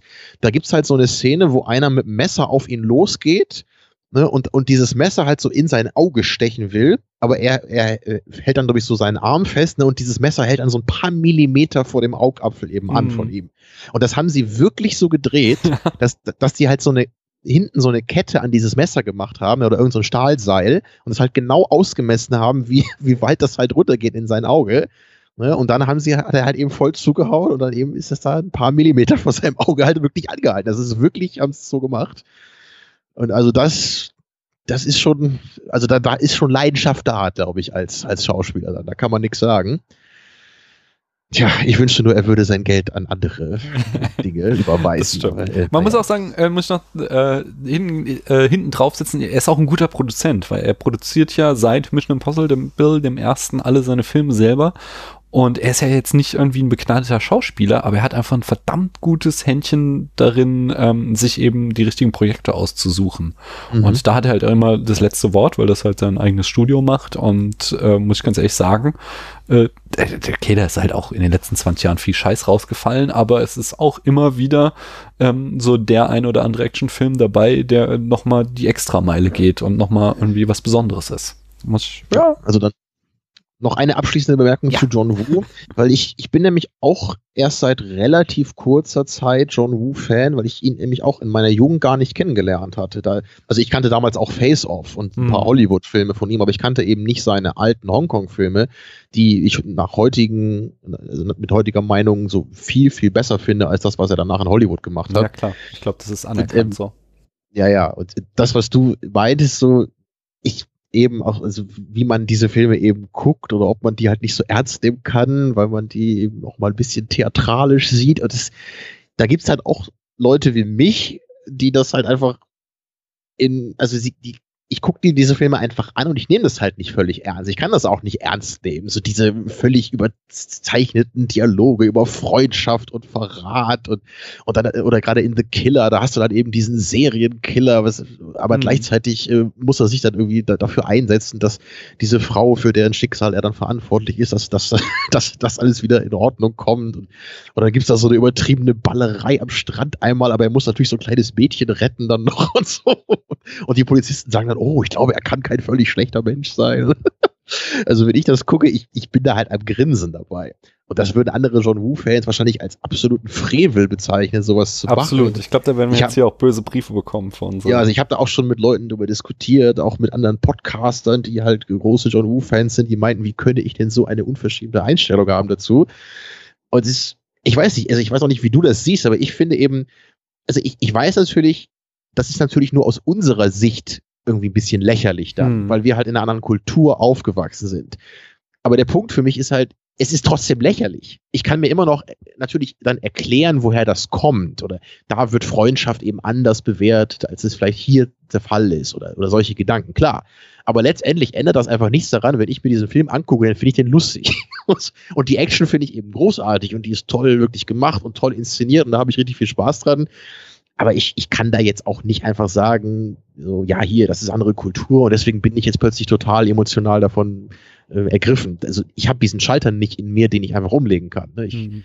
ich weiß nicht, wie, wie du da drauf bist, ob du sowas besser kannst vielleicht. Äh, Ja, also es ist, es hat ja immer viel auch mit Sehgewohnheiten zu tun. Also ich schaue mir halt zum Beispiel ja auch sehr, sehr gerne sehr alte Filme an und ähm, was halt, also wenn du halt irgendwie anfängst, Stummfilme zu gucken, dann denkst du ja auch die ganze Zeit so, Mhm, meine Gott, ja. ist das Panne, was, was sind die alle theatralisch und das ist doch auch nicht ernst zu nehmen. Aber wenn halt mal irgendwie 20 Stummfilme am Stück geguckt hast, dann hast du dich irgendwann so reingegroovt, dass du halt auch, ja, da anfängst, diese Art von Schauspiel und diese Art von Filme machen zu schätzen. Und ähm, ich glaube, ganz ähnlich ist es mit John Woo. Und das meinte ich halt eben auch so mit diesem zu spät gekommen, weil ich kann mir vorstellen, dass wenn du den in den 90ern entdeckt hast und es einfach nichts Vergleichbares gab, also oder ähm, in dieser Härte, in dieser, ja, in diesem Action-Staccato, es gab schon einiges, aber das nochmal irgendwie ein ganz anderes Fass aufgemacht hast, dass, dass sich das bestimmt fasziniert hat und dass du dann, wenn du da deine, äh, ich weiß gar nicht, wie viele Filme er gemacht hat, aber wenn du halt dann, was weiß ich, deine fünf, acht John Woo-Filme als junger Mann am Stück geguckt hast oder junge Frau, dass sich das dann so begeistert hat, und, äh, dass du da eben auch die große Kunst hin entdeckt hast. Aber ich habe ihn jetzt halt erst irgendwie mit Mitte 30 für mich entdeckt oder eben nicht für mich, sondern äh, eben schon mit so einem ganzen Rattenschwanz an Filmen, die ich kenne, die äh, genau sich an dem inspiriert haben, äh, was er da vorgemacht hat. Und deswegen, ich bislang habe ich den Zugang noch nicht gefunden. Und naja, mal schauen. Ich werde ich werd am Ball bleiben und gucken, ob es irgendwann mal Klick macht. Ja, bei mir hat's eben geklappt durch die Action-Schiene, wo ich ja, glaube ich, Ja, auch ist mehr auch- drin also das- bin als das- du. Na, ja, es ist, das kann ich schon durchaus ähm, ähm, hochschätzen. Und es ist ja auch so, dass es immer ähm, auf so einem schmalen Grat ist zwischen äh, Genie und vollkommen abgedrehtem äh, Auf jeden Fall, ja. äh, Blödsinn so. Also gerade auch bei The Killer, da gibt's ja diese eine Szene, wo sie dann in dieser Wohnung der blinden Frau sind und die ganze Zeit um sie rumtänzeln und sich mit Knarren bedrohen. Und das ist, es Ja. ist irgendwie auch wieder eine total fantastische Szene, auch wenn sie irgendwo auf einem anderen Level wieder eben leicht albern ist oder vielleicht auch mehr als leicht. Und auch, auch da wieder wird man mich natürlich dann beschimpfen, wenn ich sage, dass ich diese Filme auch unglaublich gerne in der Synchro gucke, weil diese Synchro einfach so charmant ist. Und halt gerade so in den, in den späten 80ern, frühen 90ern, da hat man einfach bei asiatischen Filmen nicht so die tollste Synchro gehabt. Das ist einfach so. Und gerade in dieser von dir be besprochenen Szene, da, danach bricht ja dann irgendwie so eine Schießerei da los in dieser Mhm. Wohnung. Und, dann, und diese eine Line finde ich halt so herrlich, weil dann der eine schießt dann irgendwie auf jemanden und guckt den anderen Typen dann so an und der sagt nur so, jetzt guck doch nicht so, schieß weiter. und das ist eine so das würde ich mir am liebsten auf den Arm tätowieren, glaube ich. Sehr schön. Äh, so, aber wir schweifen langsam zu weit. genau, nein, nein, nein, das gibt's gar nicht. Nein. Hat ja auch alles damit zu tun. Hier ist Genau. alles asiatisch. Hier. Äh, alles, wir kommen ne? zurück jetzt äh, nach äh, Ang Lee, hat ja auch viel westliches äh, Personal, so sein ähm, Cutter. Tim Squires ist sein Stammcutter, der irgendwie in allen seinen Filmen äh, ja immer das Schneiden übernimmt und so auch hier. Die Musik wiederum sind wir ganz chinesisch, die stammt von Dun Tan und ich glaube, der hat auch den Oscar dafür gewonnen. Die ist auch der absolute Hammer. Ja, Und das ist auch einer der, also für mich persönlich, einer der wenigen Beispiele, also eines der wenigen Beispiele, wo ich eine Musik, die so leise und minimalistisch und ruhig eigentlich ist, dass, dass die mich so packt. Ne, weil sonst bin ich auch jemand, der eben beim Fury Road zum Beispiel, bei so einem Hm. sehr starken, lauten, dröhnenden Soundtrack, also das ist vermutlich auch mein Lieblingsfilm-Soundtrack aus Fury, Ro Fury Road, so da werde ich total abgeholt, so ich als Metal-Fan, so das, das ist eher so meine Wellenlänge. Aber hier diese ganz ruhigen Klänge, auch in der Action, ne, da ist ja gar nicht so viel Gedröhne, da ist, das ist ja auch gerade eben so fast harmonisch, ne, wie, wie dann diese Kämpfe stattfinden. Aber das, das holt mich total ab aus irgendeinem Grund. Ja. Ja, ja, kann ich nachvollziehen. Ähm, ist mir manchmal so ein bisschen zu orchestral. Also ich, so, so während des Films gucken ist super, aber es ist jetzt kein Soundtrack, den ich mir irgendwie so äh, anhöre. Da ist einfach Nee, nicht das, meine Art. das könnte ich, das, das tue ich ja eh selten, Mhm. aber da, äh, glaube ich, ist das gar nicht dafür gemacht. Ja. Ähm, und jetzt kommen wir zur Besetzung. Äh, Cho Yun Fat spielt Lee Mumbai. Ich sagte es vorhin schon mal. Ähm, Ich finde es übrigens sehr schön, dass du das jetzt übernimmst, damit du dann die Minuspunkte dadurch sammelst. möchte, möchte, es gerne. also Cho Yun Fat ist ja auch irgendwie so ein, so ein Koryphäe des Hongkong-Kinos und es war hier der allererste Martial Arts-Film, bei dem er tatsächlich mitgespielt hat. Hat sich das Ja, alles er ist auch, natürlich auch bekannt aus vielen äh, Filmen von John Woo. Genau. Und ich glaube, er war ursprünglich mal so ein, so ein Soap-Opera-Darsteller und ist dann aber, glaube ich, irgendwann von John Woo entdeckt worden und dann wirklich in diese Action-Rolle reingekommen. Mhm. So bei John Woo kennt man ihn ja vor allem so als diesen Actionhelden mit den zwei Pistolen. Das ist da ja so sein Markenzeichen gewesen. Mhm. Ja, und, und hier dann eben auch, äh, was ich eben auch schön finde, im Kontrast eben in einer ganz anderen Rolle, nämlich als wirklich eine, eine gesetztere Person, wirklich reif und weise und auch so von den Blicken. Also er hat für mich immer so bei den John Woo-Filmen so ein leicht verschmilztes Grinsen, was ich auch total charmant Mhm. finde da. Und das hat er hier eben gar nicht. Also hier ist er wirklich total die Autorität. Und sobald Mhm. er im, im Bild ist, gibt es da gleich wirklich so eine Ausstrahlung von jemandem Ehrwürdigen, dem man einfach Respekt entgegenbringen muss. So ganz automatisch durch sein Auftreten einfach, durch seine Präsenz. Das, das hat mich sehr beeindruckt jetzt, also obwohl ich ihn, also damals, als ich den Film gesehen hatte, ne, war zwar ja schon vor meiner John Woo-Zeit im Grunde, aber in den letzten Jahren war er mir halt eher durch die John Woo-Filme präsent. Und ihn jetzt dann nochmal wieder so in diesem Kontrast zu sehen, das hat mich dann echt gewundert, wie, wie toll das für mich hier funktioniert mit ihm. Ja, ja, auf jeden Fall. Lustig, da habe ich einen lustigen Fun Fact. Er hat ähm, den Vertrag erst unterschrieben, nachdem sie ihm quasi ähm, ein Photoshop-Bild gemacht haben, wie er mit Halbglatze aussieht. Ah. Weil ja, sie tragen ja so, die Männer so äh, traditionell chinesische Frisuren, dass eben die vordere Hälfte des Schädels äh, rasiert ist und hinten dann lang getragen wird. Und Also ich möchte jetzt übrigens nicht, ich möchte nicht so wirken, als würde ich irgendwie andere Kulturen hier irgendwie äh, runtermachen wollen. Aber mal ganz ehrlich, das ist nicht das die sieht geilste doch einfach nur furchtbar aus, oder? Also bei Seven Ja. Samurai dachte ich das halt auch schon immer. Also das, wie kann man so rumlaufen? Mal ganz ehrlich. Es ist tatsächlich nicht die Haarmode, die irgendwie das Geilste ist, was es je gab. So, es ist vielleicht das chinesische Pendant der Fokuhila. Ja, stimmt.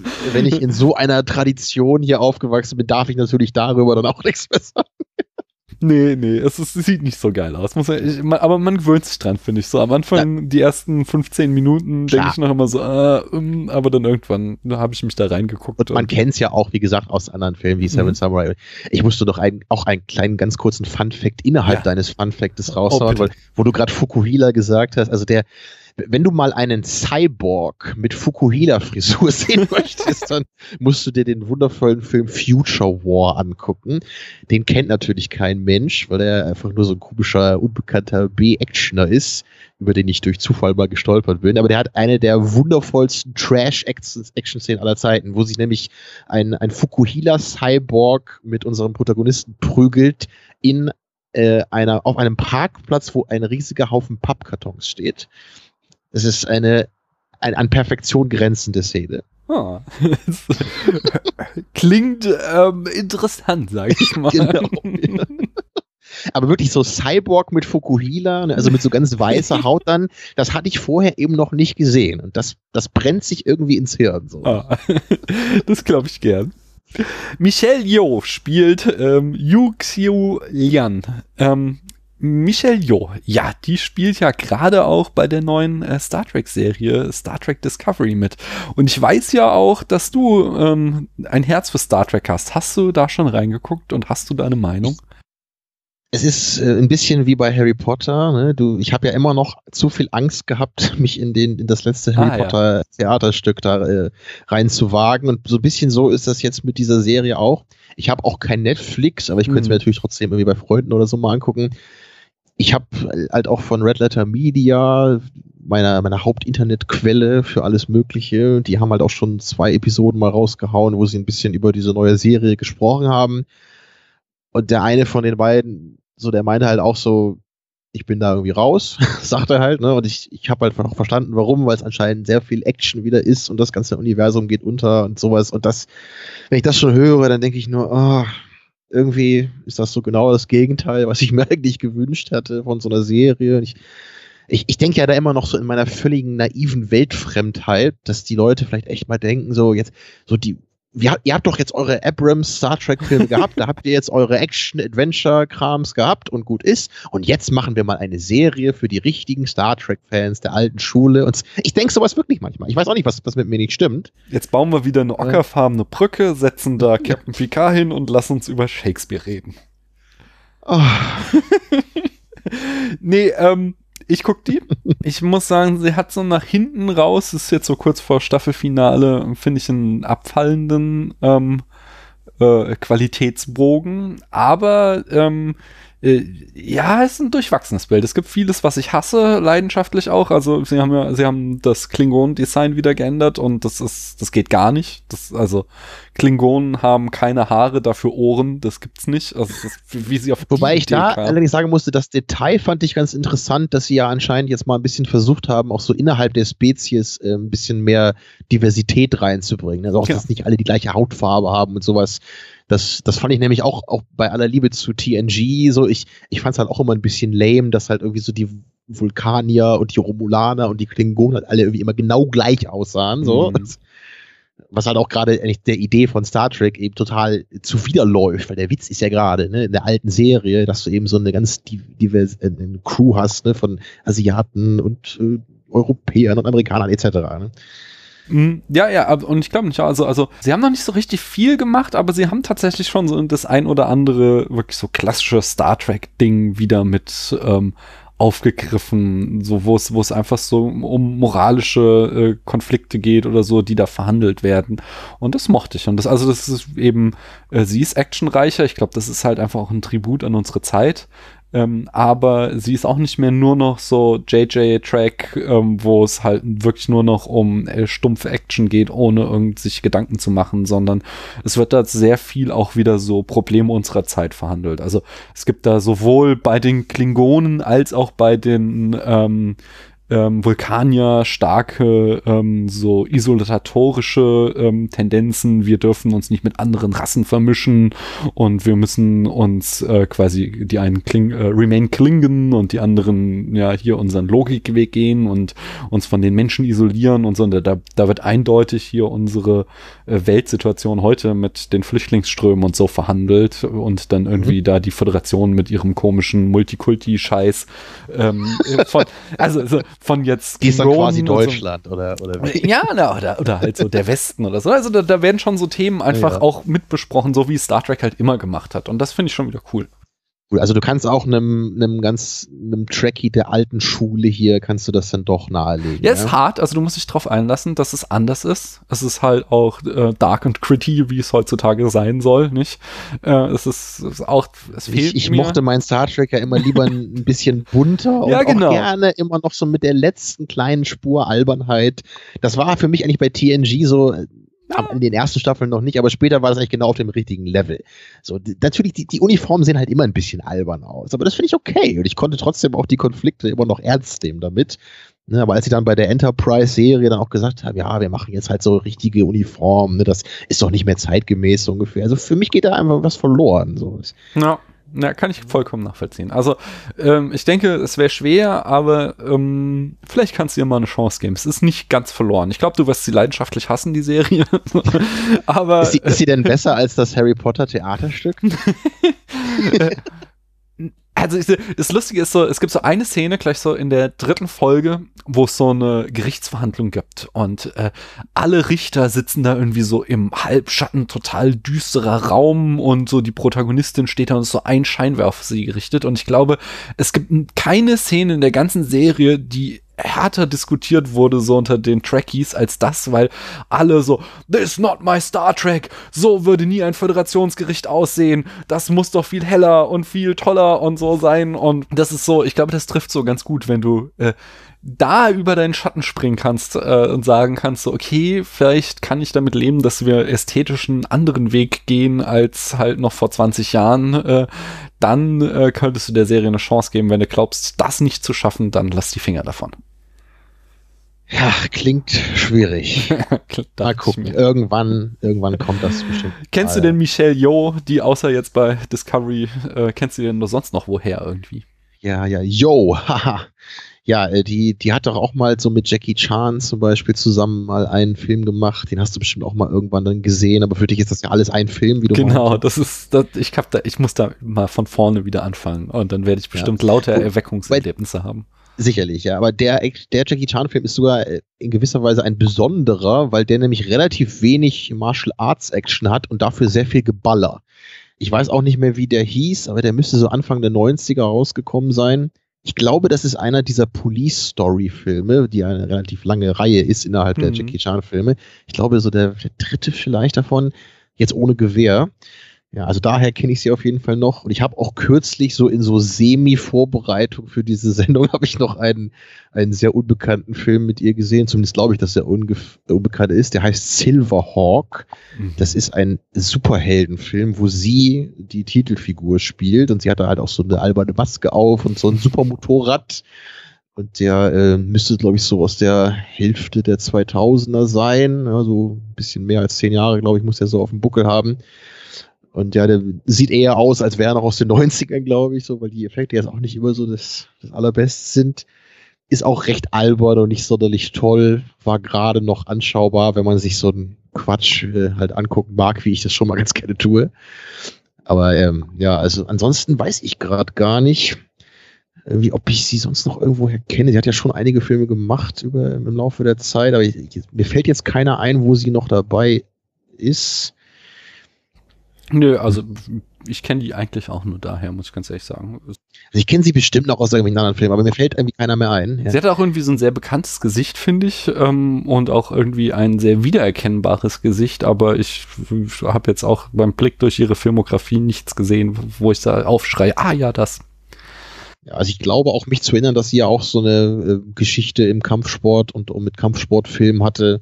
Genau. Also da, da wird man bestimmt. Kann ich mal sagen. Also alle ähm, Schauspieler haben hier in dem Film ihre Stunts selbst gemacht ähm, und keiner, äh, mit einziger Ausnahme von Michelle Yeoh, äh, war vorher schon Martial Artist. Sie äh, ist die einzige, die wirklich eine lange Martial Arts ähm, Karriere hat und da auch entsprechende Kompetenzen schon vor dem Film hatte und das nicht erst hierfür gelernt hat. Aber ich glaube, es gibt doch schon manche Momente, wo da ein Stunt-Double ist, oder?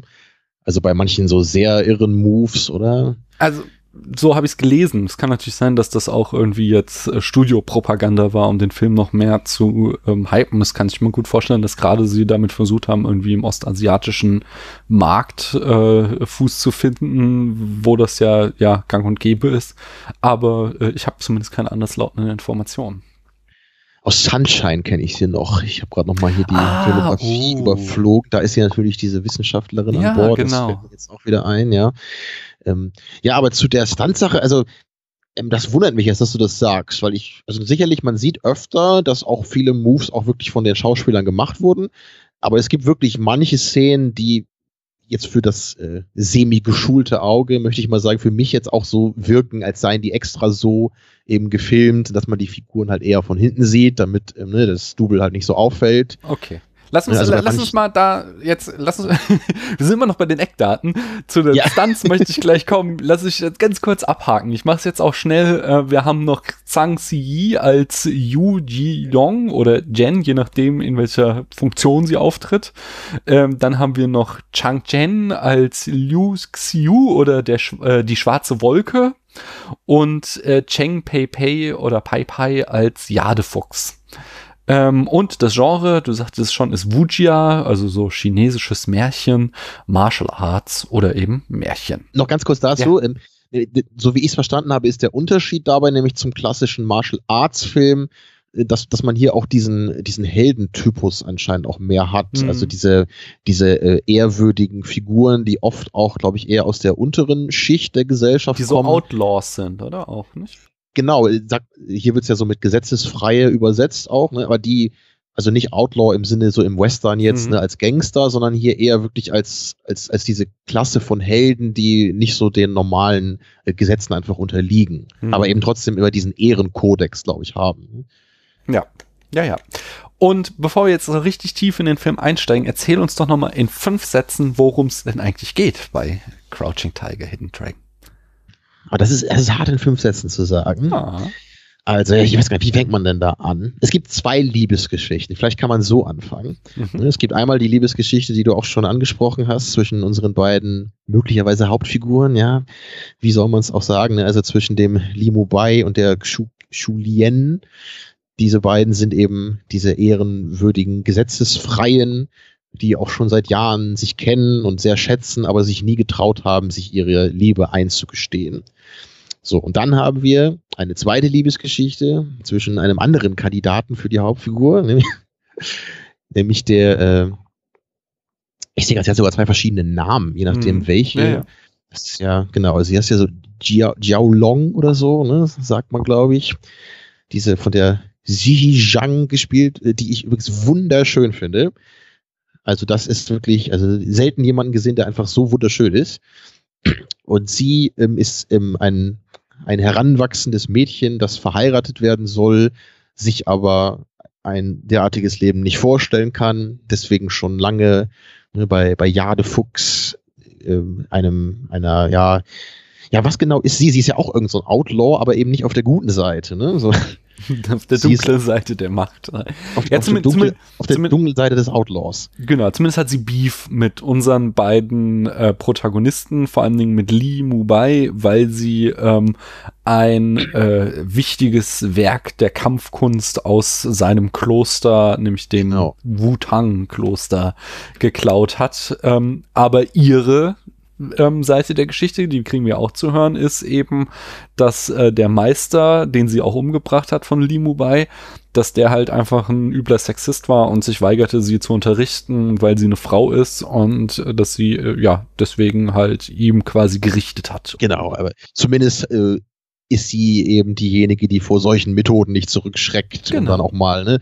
Und ja, und, und die, die Zhao Long hat sich eben bei ihr dann schon Jahre ausbilden lassen und hat, dann so dieses geheime Doppelleben, dass sie vordergründig diese reiche Tochter ist, die verheiratet werden soll, aber insgeheim ne, ist sie dann da eben die, hat sie da die Kampfkunst erlernt. So, und dann erfahren wir nämlich in einer Rückblende noch, dass sie sich einmal äh, in der Wüste, als sie da überfallen wurden, also mit ihrer Familie, hat sie sich da eben auch in einen anderen Outlaw, es gibt viele Outlaws in dieser Geschichte auf ganz verschiedene Weisen.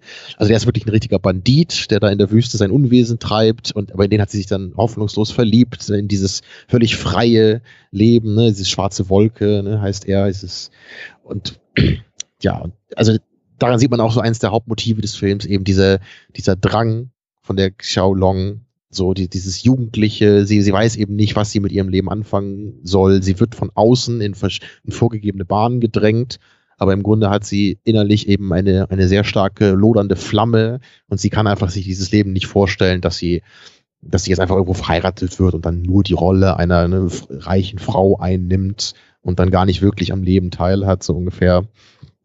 Ja, das sind so die Hauptkonflikte. Und äh, natürlich muss das alles immer, wie in solchen wunderschönen Welten, durch Kung Fu ausgetragen werden. Jeder kann Kung Fu und jeder Konflikt kann auch nur durch Kung Fu gelöst werden.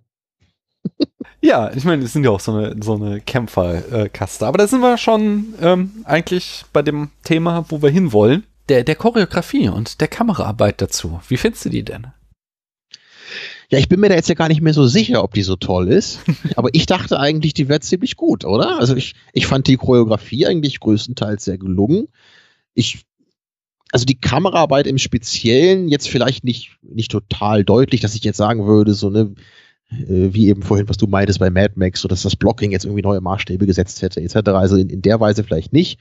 Aber ich finde es sehr erfrischend, dass man der Action immer sehr gut folgen kann. Warum sagtest du, du bist dir jetzt nicht mehr so sicher? Weil du vorhin ja meintest, dass viele Asiaten gesagt haben, die Choreografie sei nicht so toll.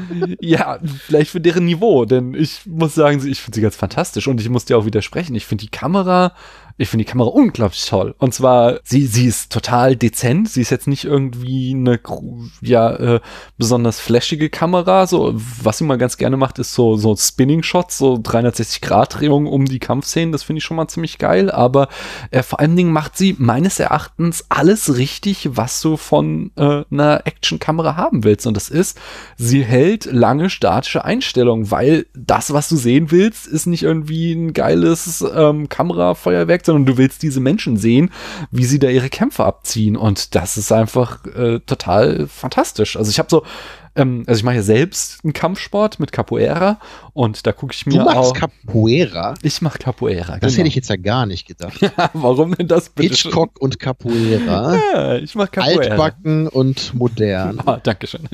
äh, ja, ist ja auch schon ein bisschen älter, nicht? Also ist ja in der äh, brasilianischen Sklaverei erstanden, von daher ist es ja äh, hat ja auch durchaus seine Tradition, dieser Kampfsport. Ja, stimmt natürlich, das kann man auch so sehen. Aber ich, ich, ich denke irgendwie jemand, wenn ich höre, dass jemand Capoeira macht, dann stelle ich mir irgendwie eher einen modernen Menschen vor, weißt du jetzt, also ja. heutzutage. Anyway, äh, als solcher gucke ich mir äh, sehr, sehr viele Videos halt auf YouTube auch an von Capoeira Spielen, wie wir sagen. Äh, guckst dir einfach Leute, die es gut äh, können, schaust du dir gerne an. Und was du halt haben willst, ist eine Kamera, die möglichst ruhig ist und die aus so einer äh, mittleren Distanz, dass du alles sehen kannst, aber auch nicht zu weit weg, dass die Leute nicht zu klein sind, äh, dir einfach einen guten Überblick verschafft. Und das macht die Kamera hier perfekt. Und ich habe irgendwie vorgestern dann so als komplettes Kontrastprogramm ähm, äh, haben wir hier ähm, Captain America Civil War geguckt und ja.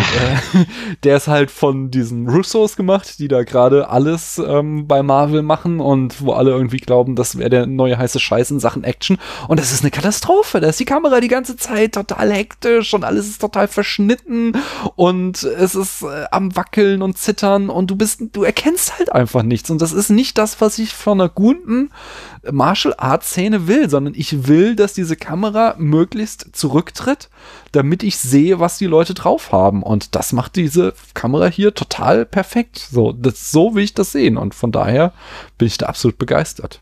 Ja, also ich will ja auch ich wollte in keinster Weise sagen, dass ich hier irgendwie ein Problem mit der Kameraarbeit hatte. ich wollte halt nur sagen, dass ich jetzt nicht sagen würde, dass hier die Kamera wirklich so unglaublich toll ist. Oder es ist wahrscheinlich auch eher so, dass ich einfach die anderen Aspekte des Films einfach noch toller finde. Oder da könnte ich eher noch Sachen nennen, die ich halt wo ich echt sagen würde, das habe ich einfach in der Verbindung so noch nicht gesehen. Es ist einfach eine sehr zweckdienliche Kamera, sondern sie ist halt nicht, sie ist nicht, sie ist halt genau. halt nicht, und sie macht keine Kapriolen, sie macht nichts Besonderes, es ist kein Vertigo-Effekt drinne oder genau, aber genau irgendwie genau zehnminütiger ne? Tracking-Shot, so, sondern es ist eine sehr statische Kamera, die einfach nur darauf ausgerichtet ist, uns zu zeigen, was da jetzt in Sachen Choreografie abgeht. Genau, also das, das muss man so eben genau auf den Punkt bringen und das, das trifft es halt sehr schön. Es ist eben durch die Einfachheit in der Kameraarbeit, ist es im Grunde eben die tolle Kameraarbeit. Hm.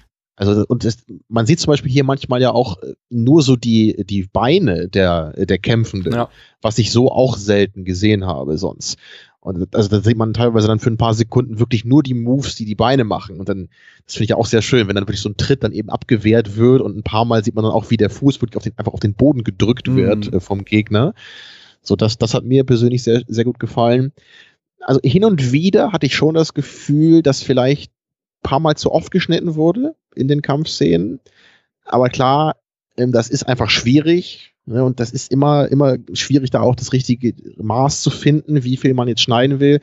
Aber eben das Allerwichtigste ist hier eingehalten worden, nämlich, dass man dem Kampf folgen kann und mhm. dass man immer mit den Bewegungen in den einzelnen Kampfabschnitten auch voll, dass, man denen folgen kann. Das ist wichtig. Und gerade eben, wenn du Marvel-Filme erwähnst, da ist die Action einfach oft so, dass das überhaupt nicht der Fall ist. So, da wird halt einfach irgendwie planlos hin und her geschnitten und da wird dann eben auch eher ähm, ja kaschiert, dass die Leute einfach nicht kämpfen können, die man ja. da sieht.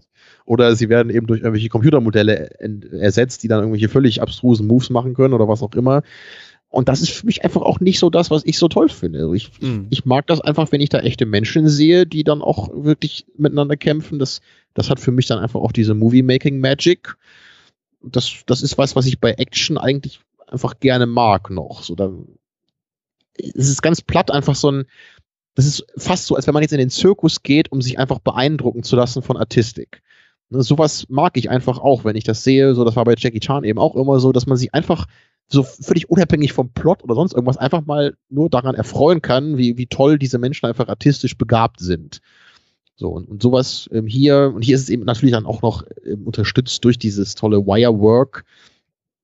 Und das, äh, ja, ich, ich meine mich auch zu erinnern, wo du das eben meintest, ne, dass du das vorher auch, äh, früher auch ein bisschen merkwürdig fandest.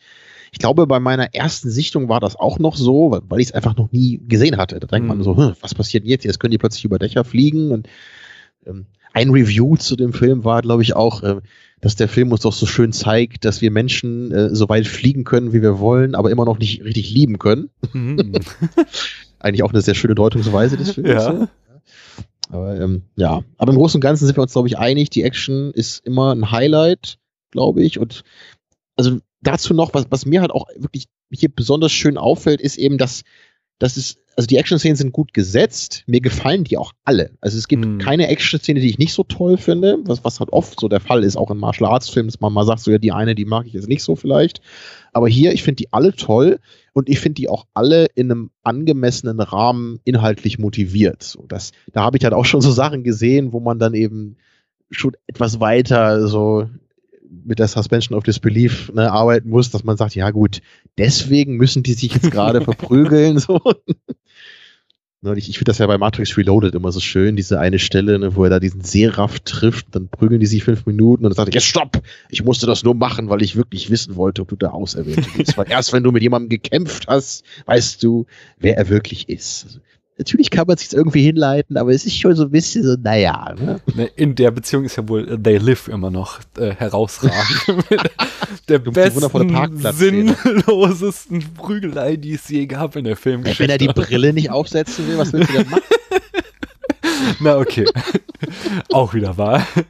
Aber du hast zwei Sachen gesagt. Einmal ähm, möchte ich nochmal zurück zu den Schnitten. Ich finde die nicht schlecht. Und zwar, äh, du, ich weiß ja auch, dass du ein großer Fan von Every Frame a Painting ist. Und mhm. da gibt's ja auch dieses berühmte Jackie Chan-Video ja. und äh, wo er es eben mit unseren modernen Arten ähm, vergleicht. Und darauf habe ich nämlich auch so ein bisschen geachtet. Äh, moderne Actionfilme ähm, schneiden ganz oft auf den Punch, ebenso wie du es erklärst, um was zu kaschieren. Das halt in dem Moment, wo jemand zuschlägt, kommt der Schnitt und wir haben die Um-Perspektive äh, und sehen die Hand schon wieder zurückgehen. Das heißt, wir sehen eigentlich nie, wie zugeschlagen wird, sondern wir sehen die Hand hingehen, Schnitt und die Hand wieder zurückgehen. Und das wird hier halt nicht gemacht, sondern es wird schon beim Schneiden darauf geachtet, dass nicht auf diesen äh, Punch geschnitten wird. Ähm, nie, auch nicht so wie bei Every Frame a Painting, wie es bei Jackie Chan zeigt, dass der Punch sogar zweimal gezeigt wird, um nochmal so einen besonderen Impact zu haben. Das haben wir hier nicht so. Die ganzen ähm, Kämpfe, also es wird ja eh wenig mit, mit äh, wirklich Faustkampf, sondern es gibt ja vor allem Schwertkämpfer oder Waffenkämpfe hier. Ich finde, die ganzen Kämpfe haben mehr immer so eine Gravitas, als dass sie irgendwie einen wirklichen Impact haben.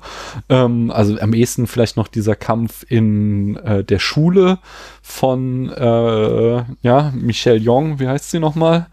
Ähm, wo sie halt so Julien äh, ja genau. Yu Julien ja, Yu Julien äh, wie auch immer. Die wo sie halt so richtig aufs Maul kriegt und eine Waffe nach der anderen ihr zerbricht weil halt die andere mit dem grünen Schwert der Unterwelt einfach so die überleben vielleicht Waffe sogar hat. das Highlight der Kampfszenen schwer zu sagen. Ah das nämlich das ist die zweite Frage worauf ich hinaus will. Welches ist denn der outstanding Moment? Für mich muss ich ganz ehrlich sagen ähm, im in der Vorbereitung von Kill Bill, den wir ja auch besprochen haben im äh, Spätfilm mit Arne zusammen, äh, habe ich mich so ein bisschen damit auseinandergesetzt. Und es gibt so, so ganz traditionell bei so einem Martial Arts Film, es gibt immer zwei ganz wichtige Szenen. Das ist der Garden Fight und der Tea House Fight. Und der Garden Fight ist hier die Szene mit dem, äh, mit dem Weidenzweig gegen das grüne Schwert der Unterwelt. Das finde ich halt super geil, die Szene schon mal, weil äh, es halt zeigt, so, so talentiert wie das junge Mädchen ist, im, sie verlässt sich halt auch äh, sehr stark darauf, dass sie, sie diese wahnsinnig überlegene Waffe hat und äh, wie dann Li Mubai ihr quasi die ganze Zeit immer eine Lektion erteilt, obwohl er nur mit so einem Zweig äh, kämpft. Das ja, ist die so, sind alle so toll. das ist toll, aber mein absoluter Favorit ist einfach von der ganzen Choreografie dieser Tea House Fight, wo sie, also Jen sitzt dann da in so einem äh, Restaurant und dann kommen so lauter äh, Kopfgeldjäger und andere irgendwie, äh, ja, so Begleiter, machen die vor allen Dingen so Karawanenbegleitung und wollen quasi äh, äh, sie so ein bisschen herausfordern oder triezen und sie äh, ist dann einmal so diese komplette Gruppe voll am Fertigmachen und dabei dieses komplette Restaurant am Zerlegen und äh, das ist schon sehr, sehr geil, muss ich sagen ja, die Szene mag ich halt vor allem inhaltlich auch so gerne. Ja. Das, da habe ich auch schon manche mal sagen hören, dass die meinen so, oh, das ist aber eine, eine, blöde Motivation. Ja, sie ist halt irgendwie bockig und deswegen muss sie da so wie alle Leute verprügeln. Aber, aber das passt doch total gut zu ihrem Charakter. Eben. Und das ist ja wirklich genau, also das ist ja nicht einfach nur, ja, da ist irgendeine bockige Figur und die darf jetzt mal bockig sein, sondern es ist ja eine der, eine der, der Kernmotive des Films. Darum geht es ja, um diesen Frust, den sie hat und in diesem Moment fühlt sie sich eben wie die Tollste, weil sie halt diese, diese Dorfschläger da im Grunde einfach völlig problemlos fertig machen kann mit ihren überlegenen Künsten und ihrer überlegenen Waffe. Und das, aber letztendlich ist es ja im Grunde völlig bedeutungslos, dass sie da irgendwelche Leute, die halt ein bisschen äh, blöd zu ihr waren, jetzt ne, so völlig abfertigt. Und genau das ist eben das Tolle dabei. Also jeder einzelne Kampf hat eben so eine Dimension hier. Mhm. Erzählt auch jeder halt eine Geschichte. Das sind nicht nur ja. Kämpfe des Kämpfens willen, sondern es gibt halt immer ähm, es wird immer was in Sachen Charakterentwicklung weitergemacht. Also jeder Kampf hat da eine andere Bedeutung für einen der Charaktere des Films. Das finde ich auch sehr, sehr nice. Ich, ich mag auch den allerersten gleich gerne, ne? wo, wo sie da nachts eben dann da einbricht, um dieses Schwert zu stehlen. Und dann äh, kommt die Julien, kommt dann raus äh, und sie will sie ja gar nicht äh, bekämpfen. Sie will ja eigentlich nur sagen, jetzt komm, bring das Schwert zurück, mhm. dann tue ich dir auch nichts. Und also sie, sie kämpfen zwar miteinander, ne, aber der, der, also der, die eine, der eine Part, ne, ist die, die junge Auf, das junge aufbraunende Mädchen, das will sie halt völlig fertig machen, obwohl die andere ihr natürlich überlegen ist, so den, zu dem Zeitpunkt. Und die andere kämpft zwar mit ihr, aber ist eigentlich immer die Defensive und will eigentlich auch nur deeskalieren. Also da ist schon immer wirklich was dabei hier. Es ist hm. nicht einfach immer nur auf die Fresse. Ja, Nice, nice, nice. Du hast eben schon äh, angefangen, den Bogen in die nächste Richtung äh, zu biegen, nämlich worum geht's denn eigentlich in dem Film? Also worum geht's wirklich? Hast, was ist denn eigentlich die Geschichte, die uns hier erzählt werden? Ja, und da können wir jetzt auch schön den Bogen wieder zum Anfang schließen. Oder vorhin, da meintest du ja, ja, ich behaupte ja immer, ich würde keine Liebesfilme mögen und im Grunde tue ich das ja doch. Und ich, ich werde dein Argument jetzt nochmal unterstützen. Was ich nämlich auch auf den Tod nicht ausstehen kann, sind Coming-of-Age-Geschichten. so, und, und diese beiden Geschichten haben wir natürlich jetzt hier wirklich in total präsenter Form. Also wir haben wirklich einen richtig prototypischen Coming-of-Age-Charakter eben. Ne? So die, dieses Mädchen, es, es ist jung, es ist ziellos, von außen wird ihr etwas aufgezwängt, was sie nicht will. Ne, und sie, sie ist bockig, sie ne, ähm, will das alles nicht annehmen, was andere ihr sagen. Also sie will weder das annehmen, was ihre Eltern wollen, dass sie tut, also wie sich ihr Leben weiterentwickelt. Sie will aber auch nicht das annehmen, ähm, was diese beiden älteren Lehrmeister, die ja auch wirklich weise sind und auch immer ihr gegenüber ja eigentlich sehr positiv auftreten, das nimmt sie halt auch nicht an. Ne? Sie, sie stößt einfach alles und jeden zurück. Und sie stößt auch denjenigen zurück, den, den sie ja liebt und der sie ja auch so liebt, ne? diesen, diesen schwarze Wolke, ne? in der, den sie in der Wüste da kennengelernt hat. Also wirklich, sie, sie ist im Grunde gegen die ganze Welt. so. Und das ist eigentlich oft eine Figur, die ich überhaupt nicht ab kann in Filmen. Sowas nervt mich eigentlich meistens eher. Aber ja, hier ist es irgendwie so, dass mich das total mitnimmt und ich das wunderschön finde, wie das hier eingefangen wird und, und eben dann auch so schön mit Liebe verwoben wird. Ne? Einerseits ihre Liebesgeschichte mit der schwarzen Wolke und die andere Liebesgeschichte, die ich halt noch schöner finde, weil sie auch so, noch was, was ich übrigens nicht mag in Filmen, Minimalismus Ne? Was? Wieso magst du keinen Minimalismus? Also bitte. Ich sage ja immer, ich, ich mag ja gern Maximalismus. Äh, So emotional. Ich mag halt die, die El Pacino Gefühlsausbrüche, weißt du, das ist immer so das Drama, wo ich mitgehe. Ne? Oder so American History X irgendwie, wo so die Figuren so richtig zerbrechen und Wandlungen durchmachen und so weiter. Und ich, ich habe oft Probleme mit Drama, was eher durch Blicke funktioniert, ne? durch, durch kleine Gesten und so. Nicht, dass ich sage, das ist eine schlechter oder so. Es ist nur für mich persönlich oft schwerer, da die gleiche Art äh, von Emotionen zu verspüren. ha, das, ist- da komm ich, da, da, ich bin auch so andere äh, große äh, Filmgenre, was mich geprägt hat, ist halt der Western und das ist ganz typisch für den Mhm. Western, dass der der Held eben nie einen groß, also ein John Wayne, den siehst du keine große Gefühlsausbrüche machen, sondern alles, was da mal kommt, ist ein Blick, der irgendwie ein bisschen traurig wirkt und dann dreht er sich um und reitet in den Sonnenuntergang und das ist halt sowas, was mein Herz verrührt und ich denke so, oh Mann, ja, ich kann dich total Okay, aber da muss man jetzt ja auch nochmal differenzieren, weil gerade die Westernhelden sind ja oft so stoische Persönlichkeiten, Ja. die nicht viel preisgeben und das ja auch gar nicht wollen. Aber es gibt ja oft auch Dramen, die da einfach anders funktionieren, ne? die, so wie Lost in Translation oder sowas, die einfach viel durch, durch Impressionen ein arbeiten. ganz großartiger Film. Das ist doch. Ich weiß, du magst ihn nicht. Ich Ich- hab dir schon oft. Aber ich, aber ich sag bei dem auch immer, ich, ich sag auch nicht, dass der scheiße ist oder so. Ich sage nur, dass der einfach nicht auf meiner Wellenlänge ist. Also das ist ein Film, den ich zwar nicht mag persönlich, den ich aber trotzdem Leuten empfehlen würde. Ich mag den total, weil es gibt, es gibt eigentlich zwei große Arten von Liebesgeschichten. Das ist äh, entweder die, sie kriegen sich und sind für immer glücklich, oder die Geschichte der ähm, unglücklichen Liebe, so die Liebe, die auseinanderbricht und am Ende sind alle traurig. Und äh, Lost in Translation ist so einer der ganz, ganz wenigen Filme, die die dritten Weg machen, nämlich die Liebe, die fast passiert wäre. So und das ist, das finde ich so was ganz Tolles an dem Film. Aber wir schweifen Ich kann wieder das auch verstehen. Hm. Kann ich verstehen. ja, ja, ja, genau. Minimalistische Gefühle. Wir waren bei der Liebe zwischen Li Mubai und ähm, äh, Yu Shun Yen. Genau. Äh, da sagte ich, da fing ich ganz am Anfang damit an. Dass wir, wir haben hier drei Gespräche, die die Mhm. irgendwie ganz zentral äh, in, äh, ja, quasi definieren diese Liebe. Eig also eigentlich passiert ja nie was zwischen den beiden und es sind wirklich nur drei äh, auch verhältnismäßig kurze Dialoge, die alles sagen in dem ganzen Film. Das finde ich schon ziemlich cool gemacht. Und persönlich kenne ich mich nicht so sehr mit, äh, oder so gut wie gar nicht mit ostasiatischer Philosophie aus. Kennst du dich da mit Buddhismus und so weiter aus? Also nicht gut genug, um da Ja sagen zu dürfen. Okay. So ein paar ganz oberflächliche Aspekte habe ich wohl mal gehört, ja. Okay. Nee, weil, weil damit wird's ja hier auch immer total eng verwoben und das finde ich halt auch total spannend.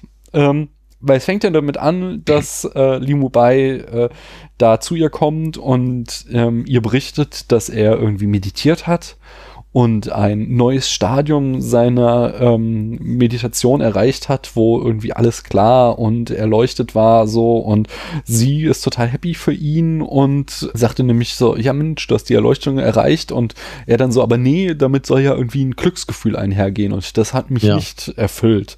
Und das ist halt so dieses, was dann so den, äh, diesen Spannung aufmacht, die den ganzen Film äh, für ähm, Li Mubai getragen wird. Das ist ja auf der einen Seite so diesen Weg seines Klosters, des Wutang-Klosters gehen will, der zur Erleuchtung führen äh, soll und auf der anderen Seite dann eben ähm, äh, zurückgerissen wird immer zu se- diesem ganz irdischen Ding, nämlich der Liebe zu dieser Frau, äh, die er sich nicht eingestehen will, weil das mit seiner Philosophie oder seiner Art zu leben vermeintlich im Widerspruch steht. Und das finde ich, das ist toll, das gefällt mir. Später gibt es ja auch noch diese eine Äußerung auch von ihm, wo er dann sagt, ne, wenn du deine Hand schließt, dann umfasst du nichts. Aber Mhm. wenn du deine Hand öffnest, dann umfasst du alles. Ne? Das genau, das ist ähm, äh, die die das ist dann das zweite Gespräch in der Mitte des Films, was sie zusammen haben, wo wo er ihr dann auch quasi eingesteht, dass er für sie schon immer geliebt hat, aber sich auch nicht getraut hat. äh, Ja, jetzt fasst er zum ersten Mal ihre. Hand an. Genau. In dem Moment auch. Ne? Ja, und dann am Ende ist nämlich dann, äh, wird, also wir spoilern hier, falls ihr es noch nicht gemerkt haben solltet. Ein guter Zeitpunkt, das zu sagen. Äh, ganz am Ende wird er dann eben, äh, oder fast ganz am Ende wird er dann von einem Giftpfeil von Jadefuchs getroffen und hat nur noch wenige Augenblicke zu leben, wenn es nicht äh, Jen schafft, noch rechtzeitig das Gegengift zu bringen.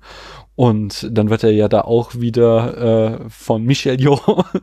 du kannst den Namen aussprechen, sagst du mir noch. Soll ich das jetzt nochmal tun? Julien? Yu Julien. Yu Julien, ähm, wird er dann Das ist das Beste, was ich kann. okay.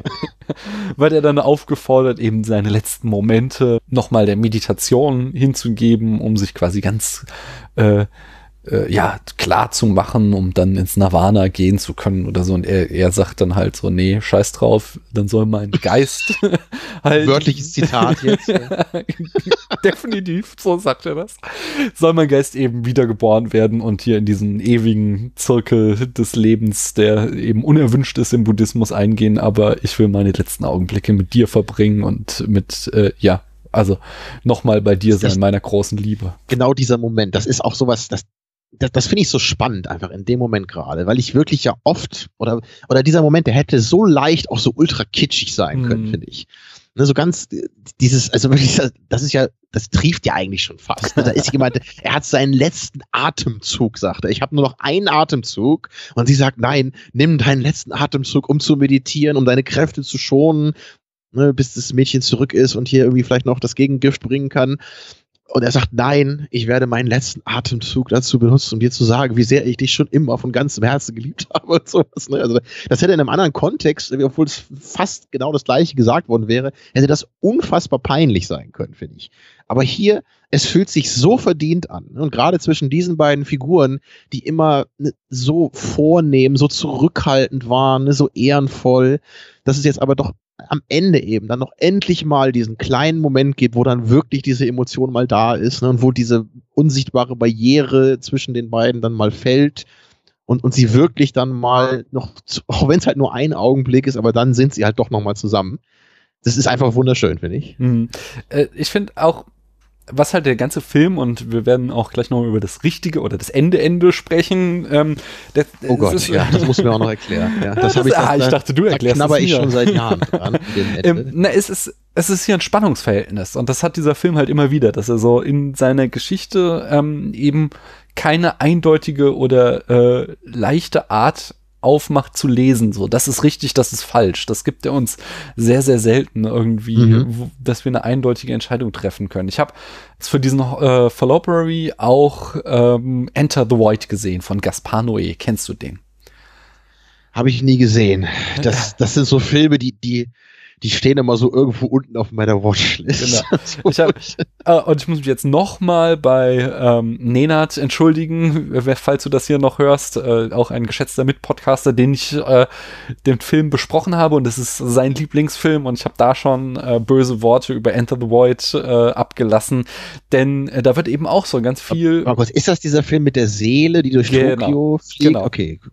Und da wird eben auch ganz viel so Buddhismus verhandelt und auch eben dieses Thema, du stirbst und dann hat deine Seele irgendwie die Möglichkeit, ähm, ins Nirvana zu gehen oder sie verweilt eben auf der Erde, weil sie nicht loslassen kann und schwebt dann da um die Menschen rum, ähm, die Dann wird sie man Geist, hat. ne? wie bei Genau. Harry Potter ist das. Genau, doch, aber ne? dann im Anschluss, nee, nee, aber dann irgendwann wirst du halt wiedergeboren. Dann kannst du dich dazu entschließen, jetzt gehe ich in den Kreislauf der Wiedergeburt ein. So. Und das ist halt, was wird hier auch in, in diesem letzten Dialog in so wenigen Sätzen angerissen. Und ähm, aber bei Enter the Void, sagte ich da schon, ist das auf einem Niveau von Eat, Pray, Love. So, also es ist halt echt, es ist, es gibt nichts, wo ich rüber ich nachdenken kann, sondern ich krieg alles genau erklärt. So ist, du siehst jetzt, so funktioniert Buddhismus, das, das, das. Und äh, äh, ich zeig dir jetzt äh, fast drei Stunden lang, wie das funktioniert. Und es gibt, am Ende hatte ich keine Frage, die ich diesem Film zu stellen habe. Während hier halt die äh, ähm, am Ende wieder diese Spannung aufgemacht bekommen. So einerseits äh, äh, in dieser buddhistischen Lehre, dass anscheinend, wie gesagt, ich kenne mich da auch nicht sehr gut aus, etwas Schlechtes ja eigentlich ist, dass er bei ähm, da seiner großen Liebe verweilen will, wenn er jetzt stirbt und sich nicht eben ins Nirvana begehen will. Äh, äh, aber auf der anderen Seite du eben das auch nicht als schlecht wahrnehmen kannst, so, sondern weil es geht halt darum, dass sie in, in seinem Todesmoment eben äh, erst zueinander finden und das halt dann auch wieder tot traurig ist, dass sie es halt nie im Leben geschafft bekommen haben, auf die Reihe gekriegt haben. Auf Ähm, jeden Fall. das, Das ist äh, ein sehr wichtiger Punkt. Also ich habe da nämlich den gleichen Eindruck wie du, bin mir da aber eben wirklich nicht sicher, weil ich einfach natürlich nicht in dieser Kultur stecke und gar nicht weiß, wie das im Kontext dann auf, da auf Menschen wirkt, aus. die da aufgewachsen sind. Aber ich habe genau das gleiche Gefühl gehabt wie du, dass der Film nämlich am Ende irgendwie sagt, so, du hast hier diese, diese ehrenvollen, ehrwürdigen Personen, die ja auch immer als, als äh, wirklich positive Menschen dargestellt wurden, zu denen du aufblicken kannst. Mhm. Aber gleichzeitig werden sie ja auch irgendwie in gewisser Weise als etwas bisschen weltfremd und irgendwie auch etwas kalt und, und emotional ja fast ein bisschen also eingerostet im Grunde dargestellt. Ne? Also du, dass, dass sie im Grunde, obwohl sie diese tolle Kampfkunst beherrschen, obwohl sie über Philosophie nachdenken, all solche Dinge tun, letztendlich bei diesen ganz urmenschlichen Dingen, wie, wie eben einfach eine Liebe zwischen zwei Menschen, ja, wie, wie, sowas ganz Basalem im Grunde, dass sie da letztendlich versagen. Ne? Hm. Ich glaube, und das, das wird dann halt auch mit dieser anderen Liebesgeschichte äh, ganz gut aufgegriffen. Wie auch immer wir jetzt das Ende zu zitieren äh, oder zu interpretieren haben, ist es ja trotzdem so, dass, dass da zwei junge Menschen sind, die eben nicht diesen Weg der Erleuchtung über den Kampfsport und was weiß ich was wählen, sondern die zumindest phasenweise ihrer Liebe nachgeben und halt äh, da die mit aller Leidenschaft ähm, ja ausleben und wir quasi wieder vor dieses Spannungsverhältnis gestellt werden, was ist denn jetzt der richtige Weg? Und ähm, ich glaube auch, dass der Film sich da positioniert und uns eigentlich sagt, ähm, äh, so ein bisschen Scheiß auf Erleuchtung, sondern worauf es ankommt, ist, dass du halt wirklich in deinem Leben geliebt hast. Das sagt er aber eben dann auch wiederum nicht so wortwörtlich, wie ich es hier sage, ganz profan, hm. sondern er gibt dir immer noch genug Spielraum, um darüber nachzudenken und eine andere Position einzunehmen. Ja, und das Ende, das ist eben so. Also die erste Frage ist ja mal ganz platt überhaupt, Meinst du, dass die letzten Sekunden überhaupt wirklich passieren innerhalb dieser fiktionalen Geschichte? Also meinst du, das ist wirklich genau so ein Teil dieser Geschichte wie, wie alle anderen Events vorher oder ist das wirklich nochmal eine Metapher auf einem anderen Level? Ich weiß es nicht. Ich finde es erstmal, ähm, was ich auch gelesen habe, fand ich ganz spannend, dass Ang Lee sich immer weigert, das Ende äh, zu erklären. Also wie oft in Interviews gefragt wurde und er sagte so, nein, das gehört dem Zuschauer. Jeder muss für sich selbst entscheiden, was das Ende bedeutet. Was ich außerdem noch spannend finde, ist ja, dass ähm, es, es ist ja auch wieder ein Paradox, äh, Paradox, was aufgemacht wird, weil wir kriegen ja vorher diese äh, Legende, ähm, erzählt. Also äh, das Ende endet so, dass äh, Jen ähm, dann äh, hier, wie, hieß er nochmal? Irgendwas Wolke?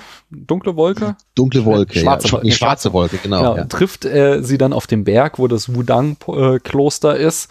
Äh, und die Legende sagt halt, wenn du darunter springst und halt nicht hinabstürzt, sondern davon gleitest, dann wird dir ein Wunsch erfüllt. So, aber also in der Legende hat das ein Jüngling gemacht, aber mit dem, mit der Wunscherfüllung ähm, ging einher, dass er für immer verschwand, er davon flog in in, die Wolken und nie wieder gesehen wurde.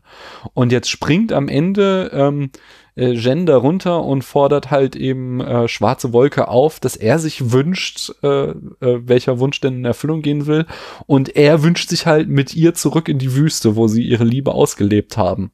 Und damit haben wir halt dann am Ende so ein paradoxes Ende. So, denn wenn, wenn es klappt, dass sie da runterspringt und wegfliegt und sein Wunsch in Erfüllung geht, kann er nicht in Erfüllung gehen, weil sie ja äh, für immer verschwindet, jedenfalls dieser Legende nach. Und das äh, ähm, ich mag sowas einfach. Es gibt hier halt keine Antwort. Es gibt, es gibt keine Auflösung dafür. Und ich glaube, das ist dann auch wieder sowas sehr Ostasiatisches und sehr irgendwie Zen-Buddhistisches, wo man äh, drüber nachdenken kann und irgendwie nur in wahre genau. Erleuchtung die Lösung kriegen kann. Wie ist es mit einer Hand zu klatschen oder hm, so, so, so eine Sache, ja. Genau sowas. Also ich, ich kann es auch nicht beantworten, was es zu bedeuten hat. Ich finde es einfach sehr schön und sehr mutig, dass der Film dich auf so eine offenen Frage zurücklässt. Also das ganze Ende ist halt wirklich auch für mich interessant und ich habe da nie so für mich die perfekte Lösung gefunden. Also die andere Liebesgeschichte der beiden, die wird ja relativ klar aufgelöst. Mhm. Also da, da, kriegt man ja schon den Eindruck, ne, Limobai bereut es letztendlich, dass er nie die Liebe eingestanden hat, ne, sich und ihr, und dass sie letztendlich damit irgendwie ihre ganze Zeit verloren haben. Ne? Mhm. So geht er ja auch aus dem Leben, dass er das sagt, im Grunde habe ich doch meine Zeit verschwendet. So aber, aber hier ist es viel, viel komplizierter. Und, und auch, also am Ende, sie, sie, fragt ja dann den, den schwarze Wolke, ne, oder sagt ihr, hier wünscht ihr was. Und dann wünscht er sich das und dann danach lässt sie sich ja so fallen in diesen Abgrund, aber sie, sie lächelt ihn auch nicht an dabei, ne, sondern sie ist ja es ist ja fast ein kalter Ausdruck, den sie dabei hat. Also das Ja. kann man irgendwie auf so viele Weisen sehen. Ich weiß das auch gar nicht. Also man könnte vielleicht das so sehen, dass sie sich irgendwie einfach in, in ihr weiteres Leben, also sehr metaphorisch gesprochen, einfach wirklich fallen lässt. Und nachdem sie ja im ganzen Film vorher alles und jedem immer nur so Widerstand entgegengebracht hat, dass sie jetzt einfach sagt, ich mache jetzt genau das Gegenteil. Also ich lasse mich einfach nur fallen und ich versuche damit einfach zu sehen, wo mich das Leben hinträgt, im Grunde, ne? so, so gesprochen. Hm. Vielleicht ist es so gemeint. Es ist ja, das kommt ja noch eine weitere Dimension hinzu, dadurch, dass sie ja ähm, es schon ein Teil ihrer Heldenreise war, dass sie nach Wudang kommt, dass sie halt äh, eben dieses junge Mädchen war, was unglaublich talentierte Kampfsportlerin ist, die ähm, dann von Jadefuchs ausgebildet wurde, aber nicht komplett, sondern weil Jadefuchs diese Kunst eben nicht komplett beherrschte, dann Limu Bai sich ihrer angenommen hat und sie am Ende quasi am Ziel ihrer Träume ist. Sie ist jetzt in diesem Kloster, wo sie die äh, wahre Kunst erlernen kann äh, und dann sich wieder entscheidet wegzugehen, was nochmal so ein weiteres Spannungsverhältnis aufmacht. Ja, und äh, man weiß auch nie so genau, wie sie eigentlich zur Kampfkunst steht. Das habe ich mich auch eben oft gefragt, weil Limu Bai ist ja immer derjenige, der ihr das anbietet, Mhm. aber sie weist ihn ja sofort zurück. Ne, Aber dennoch hat man ja gesehen, dass sie ja seit Jahren schon dieses Doppelleben führt bei dem Jadefuchs und da eben die Kampfkunst erlernt hat. Aber sie sagt ja nie selber, ich, ich will unbedingt die Kampfkunst erlernen und genauso ein äh, weiser Outlaw werden wie ihr. Also das, das sagt sie ja nie. Deswegen weiß ich gar nicht, ob das überhaupt auch wirklich ihr Weg ist. Mhm. Also es ist, es ist sehr kompliziert alles Aber das macht es mit dem Erwachsenwerden. Das ist eben ja. das, was ich gerne mag. Ich mag solche Filme, die mir nicht alles servieren, sondern wo ich dann am Ende mit offenen Fragen zurückgelassen werde, über die ich weiter nachdenken kann. Und das ist halt eine ganz große Stärke hier von Crouching Tiger, Hidden Dragon. Trotzdem sagst du doch immer, du magst Nietzsche nicht. Nee, ich habe mich nie aus. Ist Nietzsche nicht genau das eigentlich? Dachte ich gerade. Ja, komm, das kannst du jetzt, also da kannst du auch sagen, ist Philosophie nicht genau das? Äh, ich, ich kenne viel Also bei wenig. Kant kriegst du ja schon immer Antworten. So. Oder Mhm. zumindest soll das so funktionieren. ja, ja. ja, das stimmt, aber die sind so kompliziert, dass du auch wieder drüber nachdenken Nur weil du die Antworten nicht verstehst, heißt das nicht, dass sie nicht da sind. Ja. Okay, point taken. Ähm, ja, ich bin jetzt auch kein Kantianer. Nein, ich habe mich mit Nietzsche tatsächlich zu wenig auseinandergesetzt. Ich glaube, ich hatte ein Seminar ähm, und einen äh, Lesekreis zu ihm und er war mir tatsächlich einfach nie sympathisch, weil ich dieses, äh, ich habe zwar immer von allen gehört, so ja, nee, Nietzsche, Nietzsche, das war kein Nazis, die haben den nur missbraucht, man muss den kritisch lesen, aber alles, was ich dann von Nietzsche gelesen habe, war mir dann doch immer irgendwie so, so sehr martialisch und sehr, ach, ich verstehe es nicht. Äh, außer die Metapherntheorie, also seine Sprachtheorie hatte ich durchgenommen ein bisschen. Äh, das fand ich sehr, sehr cool.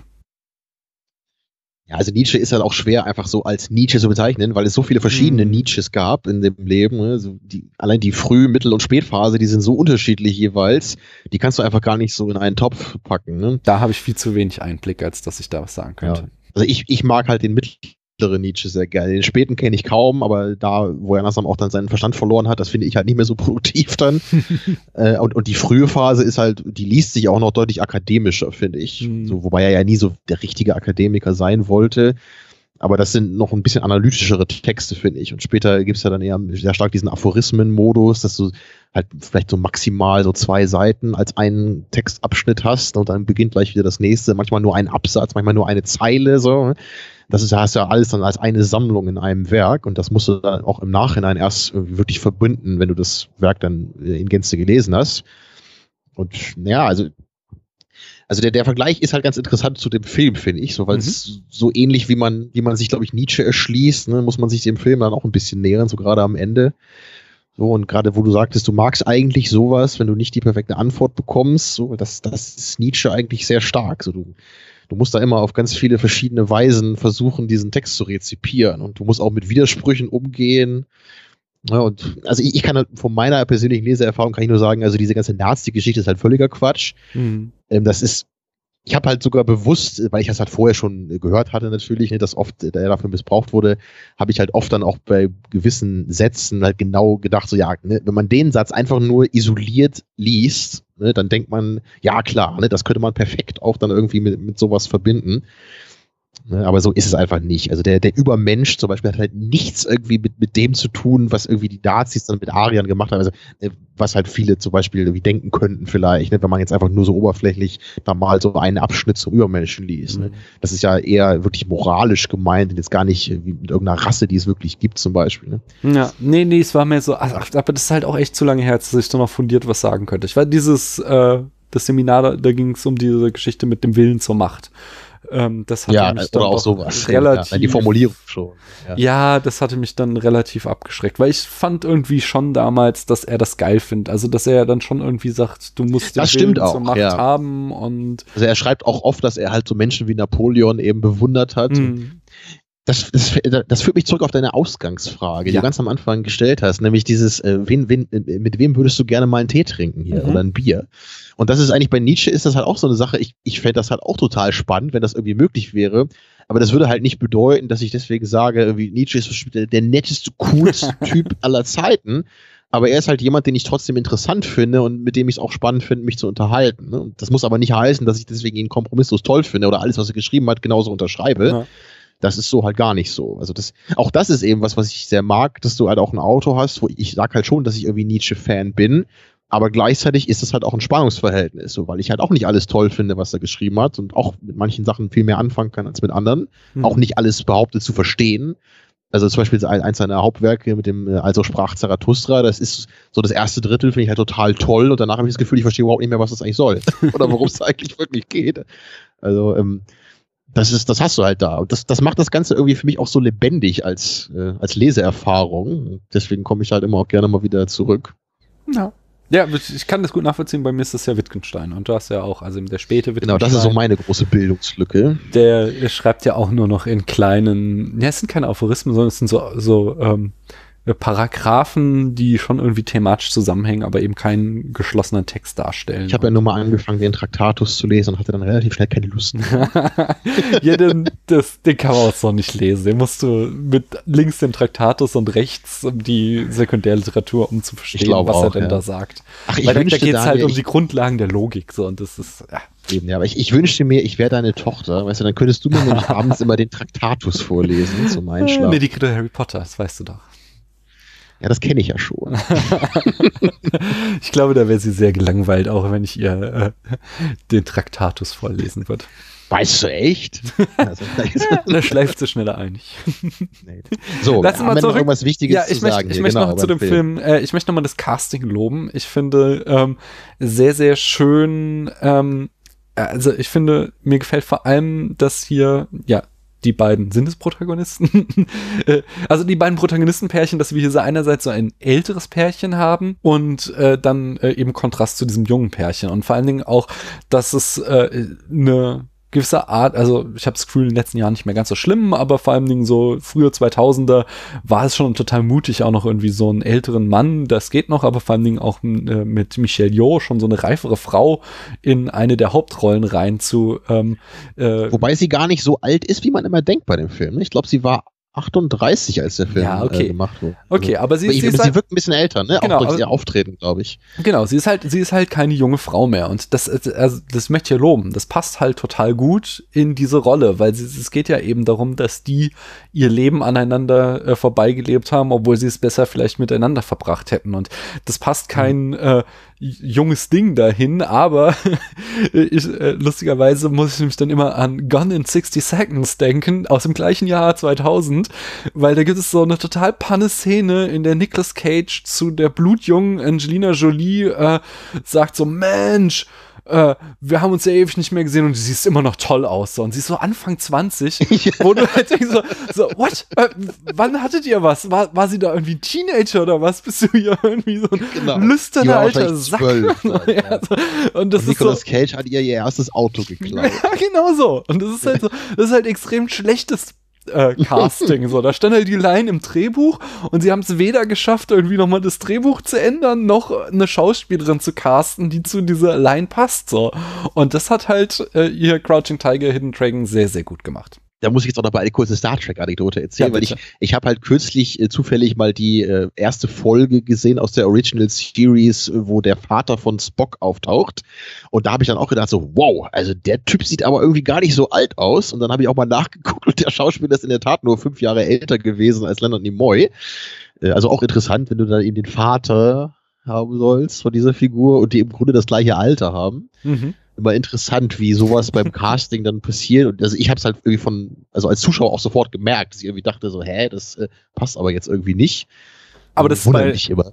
Dann ist ja äh, Indiana Jones 3 wiederum das Gegenteil. Äh, da ist ja tatsächlich, mh, oh, ich hab's vergessen, das ist irgendwie, äh, Sean Connery ist, ich meine, irgendwie so zehn Jahre älter oder so als Harrison Ford. Also es ist echt ein geringer Altersunterschied zwischen den beiden, aber die beiden kriegen das total super hin, finde ich, Vater und Sohn. Äh, Das hätte ich jetzt aus der Erinnerung auch nie gedacht, dass das nur so Ich wenig weiß, Jahre man, Muss waren. mal nachschauen. Ich kann das. Ja, aber Harrison echt- Ford ist halt auch schon ganz schön alt, ne? Das stimmt schon. Der kann auch noch nicht, der kann auch da nicht so jung gewesen sein, ja. Ja, bei Sean Connery denkt man halt immer, der ist so alt, wie es nur gehen kann. Ne? So alt und ehrwürdig. Äh. Ah, Naja. Welcher ist das? Äh, Last Crusade. Moment. Ja, genau. Den, den alle immer ganz toll finden. Und ich, Ich- irgendwie fand den schon immer am schwächsten aus der Reihe. Ah, das, die, Ich fand den nicht schlecht. Ich fand den nur von den drei Filmen immer am schwächsten. Und den vierten Film gibt Nein, es der ja nicht. zweite ist echt, also der zweite ist echt nicht äh, gut, muss ich mal ganz ehrlich sagen. Aber der hat diese geile Loren-Chase. Die beste Szene aus den ganzen Filmen. Die beste Szene, die beste Action-Szene ist die Panzerverfolgungsjagd, Panzer gegen Pferd im dritten Teil. Dies ist so eine packende ah, Action-Szene. diese ganzen nervigen alten Leute Na, dabei. das ist so eine gute Szene. Zwölf Jahre älter war Sean Connery als Harrison Ford. So. Jetzt naja, ich meine, mit zwölf kann man wahrscheinlich schon Vater werden. Also ja.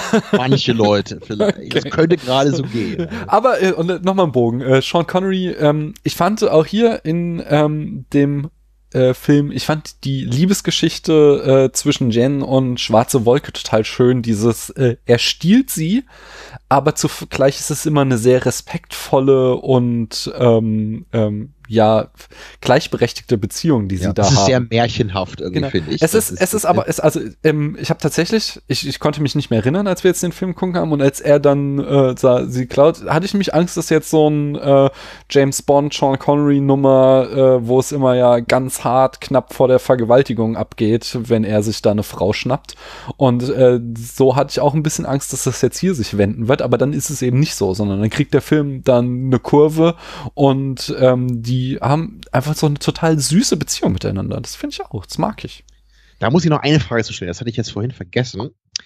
Diese ganze Episode, die ist ja ganz interessant, so in narrativer Hinsicht, ne? Mhm. weil der Film ja sich im Grunde sagt, so ich, ich kling jetzt mal ne, die, diese Story da einfach so ein. Ich mache eine Vollbremsung und erzähle komplett was anderes. Genau, und das ist ja schon, glaube ich, so 15, 20 Minuten, ne, wo Mhm. da, wo wir uns dann in dieser Wüste befinden und sehen, wie die beiden sich halt immer mehr kennenlernen und näher kommen und sich ineinander verlieben. Da habe ich auch schon von anderen Leuten gehört, auch von Leuten, die den Film sehr gerne mögen, dass sie halt meinen, so das fanden sie eben nie so toll, dass der Film sich da so ein bisschen gefühlt eine Auszeit nimmt und jetzt mal eben so ganz anders, also irgendwo ganz anders eben auch spielt.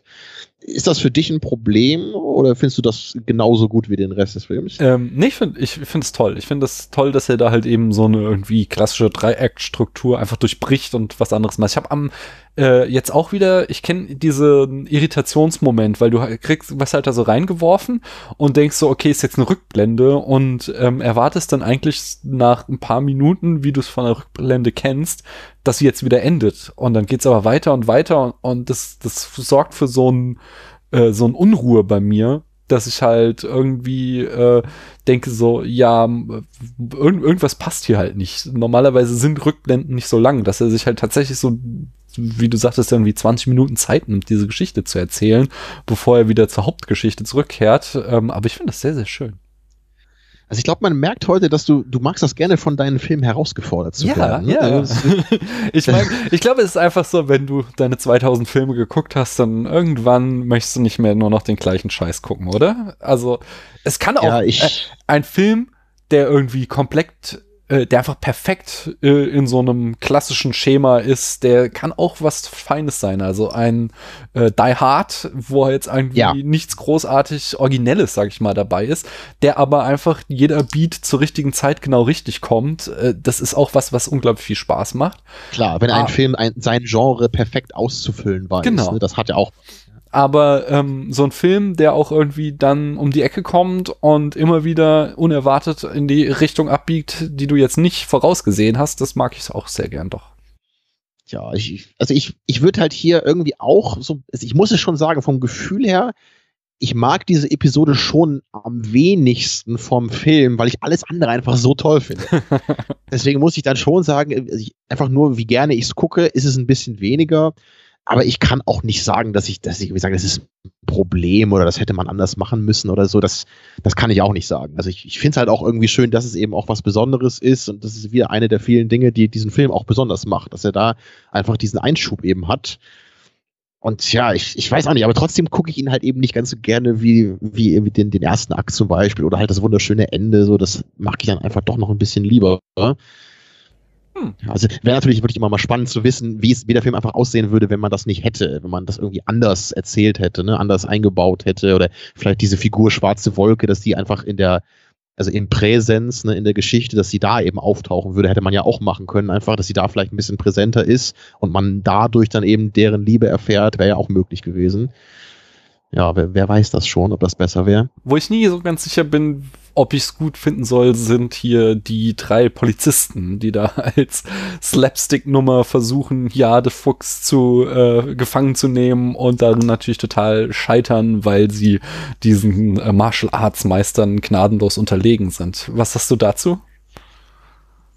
Würdest du das schon Slapstick nennen? Na, es gibt diesen ja ein einen- sehr hartes Wort. Okay, ja, aber es gibt diesen einen Moment, wo ich wirklich auch, äh, nee, nee, wo ich auch immer lachen muss, ist so, wenn sie in dieser Ruine sitzen und Suppe essen und dann äh, Jade Fuchs so einen Pfeil da reinschießt und er so über den Topf hüpft, aus der Tür guckt, so, oh, schon weg. das ist immer der Moment, wo ich, es ist so, so ein Comedic Moment, der so überhaupt nicht in den Rest des Films reinpasst, wo ich aber tatsächlich jedes Mal auch lachen muss. Das ist, Ja, ich weiß auch noch, dass ich bei früheren Sichtungen da einmal etwas äh, verwirrt war bei dieser ganzen äh, Sequenz.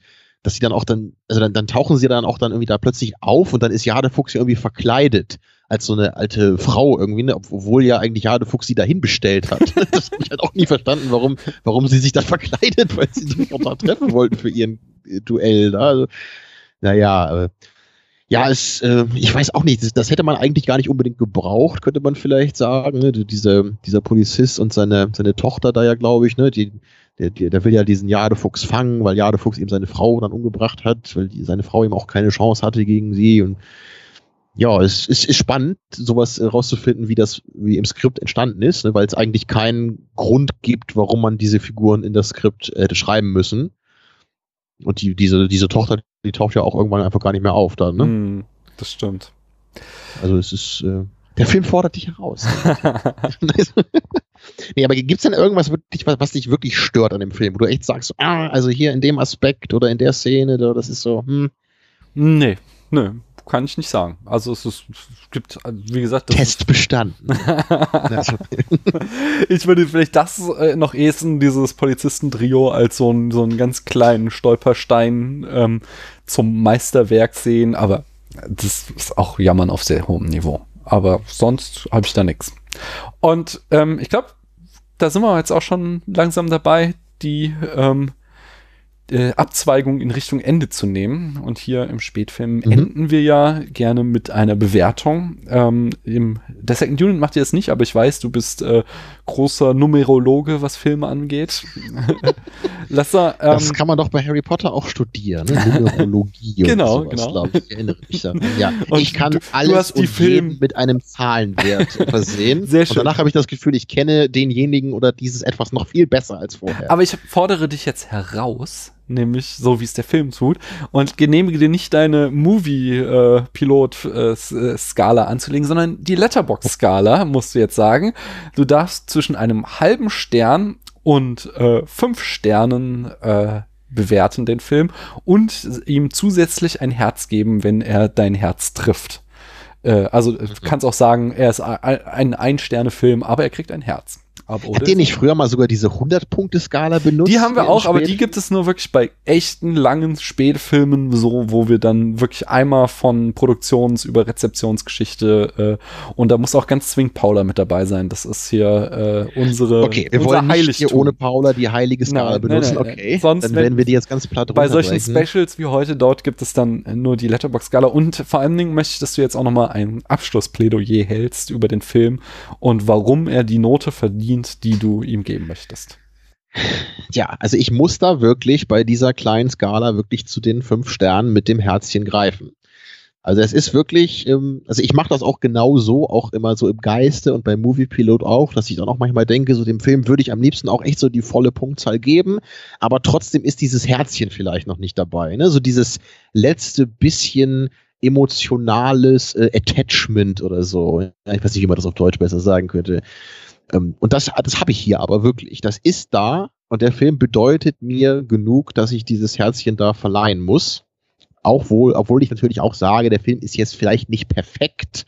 So, oder was ist schon perfekt natürlich, ne? Aber dieses, diese Sache, was wir gerade halt meinten, so mit dieser Wüstensequenz, da kann man zumindest sich fragen, so, ist das Narrativ jetzt wirklich so perfekt gemacht? Oder wie du eben meintest, diese, diese paar äh, Polizistenfiguren, so, ist das perfekt erzählt? So, naja, ne, also man kann halt auch, auch hier natürlich ein paar Sachen finden, die vielleicht nicht so das Optimum sind, aber das schmälert eben meine emotionale Einstellung zu dem Film überhaupt nicht. Und wenn ich eben bei einem Film, wenn ich das bei mir merke, wenn ich manchmal feuchte Augen bekomme, dann muss das schon, also der Film muss was richtig machen dann. Das, da, da bin ich nämlich wirklich nicht nah am Wasser gebaut. Wobei ich ja immer anfange, bei den komischsten Momenten irgendwie feuchte Augen zu bekommen. Das muss man ja dazu sagen. Also ich, das klingt immer so, ich will das immer gar nicht sagen, weil das so komisch klingt. Da denken Leute bestimmt, ich habe irgendwie einen Doppelschuss oder sowas. Aber, als Aber du sagst halt damals, trotzdem. ich sag's halt trotzdem, weil ich mich natürlich für das Publikum, hier will ich, will ich alles tun. Nee, als ich damals im Kino in Glorious Bastards gesehen habe, habe ich wirklich in der Szene, als sie mit dem Maschinengewehr auf Hitlers Leiche schießen und da halt wirklich so dieser, dieser, dieser Kopf von Hitler, wo man das kurz sieht, wo der halt wirklich zerfleddert wird, da habe ich feuchte Augen bekommen. Nicht, weil ich das so wunderschön fand, sondern einfach, weil ich diese unfassbare Emotion, die sich in diesem Moment eben entlädt, was ja auch vorher aufgebaut wurde, die ganze Zeit über den Film. Da hast du ja diesen, ne, dieses Aufeinanderprallen dieser ganzen Ideologien, ne, dieser Hass, der zwischen den einzelnen Figuren ja auch immer da gezeigt wurde. Und dann dieser eine Moment am Ende einfach nur, das ist für mich irgendwie so, so, so eine krasse Klimax gewesen, die das halt so total perfekt einfach entlädt. Und deswegen hat mich das auch wirklich emotional einfach äh, mitgenommen. Also ich habe nicht dann heulend im, im Kinosessel gesessen. Es ist schon ein bisschen weird, muss aber, ich mal sagen.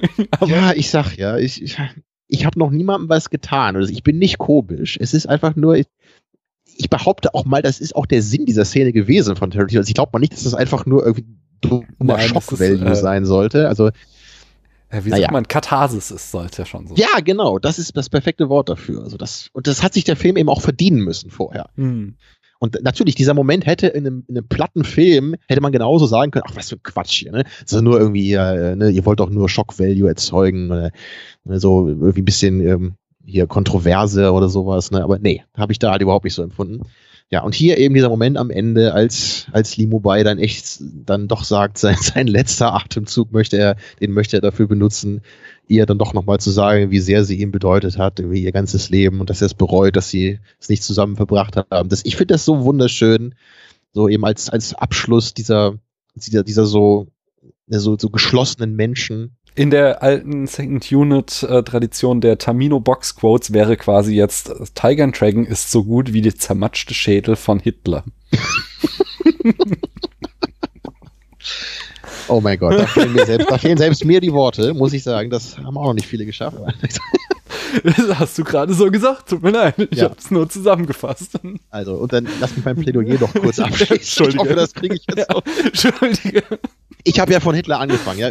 Goodwins Law ist wieder erfüllt worden ja. heute. Wundervoll. Ähm, ja, also das meinte ich eben. Ich, ich liebe diese Liebesgeschichte. Ja, sie berührt mich. Ich finde sie wundervoll. Sie entwickelt sich im Film. Ja, und ich ich bewundere eben immer einen Film, wie das, das, das ist halt auch das Thema heute im Podcast hier, ein, ein Film, der es halt schafft, mich zu begeistern, obwohl er eigentlich in vielerlei Hinsicht etwas sein müsste, was mir eigentlich gar nicht gefällt oder mir zumindest nicht so viel gibt, wie es eben meistens Coming-of-Age-Geschichten oder Liebesgeschichten tun. So, aber ähm, hier ist es irgendwie so, es ist auf so einem wundervollen Level gemacht und so komplett ne, und, und gleichzeitig eben auch modern und traditionell, finde ich eben. Ne? So dieses, du hast das traditionelle Genre, dieser, dieses Wuxia Martial Arts Genre, aber eben verbunden mit modernen Aspekten, wie halt eben wirklich gehaltvollen Figuren und, und ähm, Themen, die einfach ein bisschen mehr sind, als wie jemand muss seinen Meister rächen oder so. Das ist zwar hier auch drin, so als Grundplot, aber es geht halt nicht nur um eine, eine Rachegeschichte la John Wick oder so. Und deswegen ist das für mich so ein unglaublich reichhaltiger Film. Und äh, auch Worldbuilding, habe ich natürlich auch gesagt am Anfang, ist mir halt immer sehr wichtig und fast alle meiner Lieblingsfilme haben ein sehr starkes Worldbuilding. Und das ist hier eben auch so, ich, ich mag die Kostüme auch gerne, ich mag dieses, dieses Feeling dieser Welt. So, es, es hat ja, ähm, also es ist halt nicht so wie Hero eben, also Hero ist ja so ganz opulent, ne, farbenfroh und inzwischen mag ich Hero eben auch sehr gerne, das habe ich gar nicht gesagt, glaube ich, vorhin. Und, und Hero ist, ist eben aber was, was mich auf einer ganz anderen Ebene anspricht. Das ist eher wie eine Oper, so hm. könnte man vielleicht sagen. Ne, wohingegen dieser Film ist, ist irgendwie, einerseits hat es so einen sehr realistischen Ton und, und sehr auf dem Boden geblieben, aber gleichzeitig ist es irgendwie auch ein Märchen dann wieder. Und auch, dass diese beiden Aspekte so wundervoll zusammen funktionieren, ist, ist einfach beeindruckend für mich. So. So, ich hoffe, dass das äh, reicht langsam als Plädoyer, damit du auch noch was zu sagen hast hier.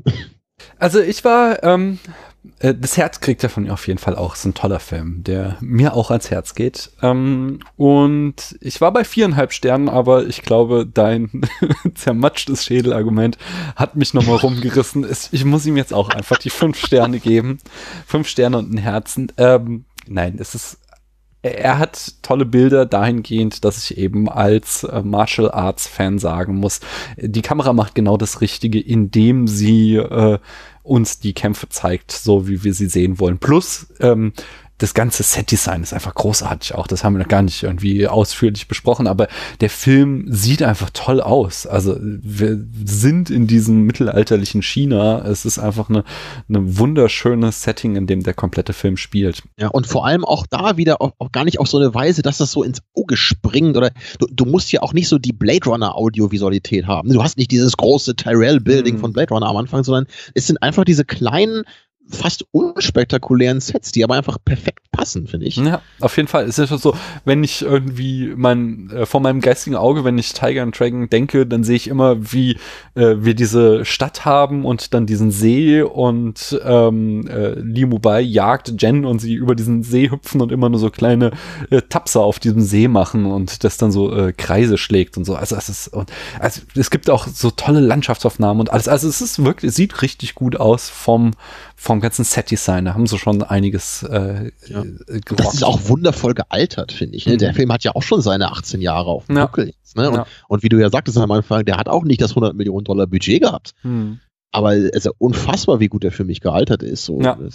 Na. Also ich habe jetzt eben noch keine Blu-ray, vielleicht, ich weiß nicht, ob, das, ob, du das sagen kannst, ob man auf der Blu-ray vielleicht manchmal doch ein bisschen besser vielleicht schon so die Tricktechnik entschlüsseln kann. Nee, es ist ja, also meines Wissens haben sie halt auch wirklich alles handgemacht. Also es sind, sie haben, was sie gemacht haben, ist halt äh, mit CGI die Drähte weggemacht. Aber sonst gibt es ja eigentlich nur praktische Kulissen und praktische Effekte in dem ganzen Film. Okay, aber also bei gerade bei der Szene, die du erwähnt hattest, wo sie da ne, aus der Stadt raus und dann auf den See, da, da müssen sie ja schon ein bisschen was gemacht haben, irgendwie zumindest irgendwie das, das Bild beschleunigt haben oder so. Ne?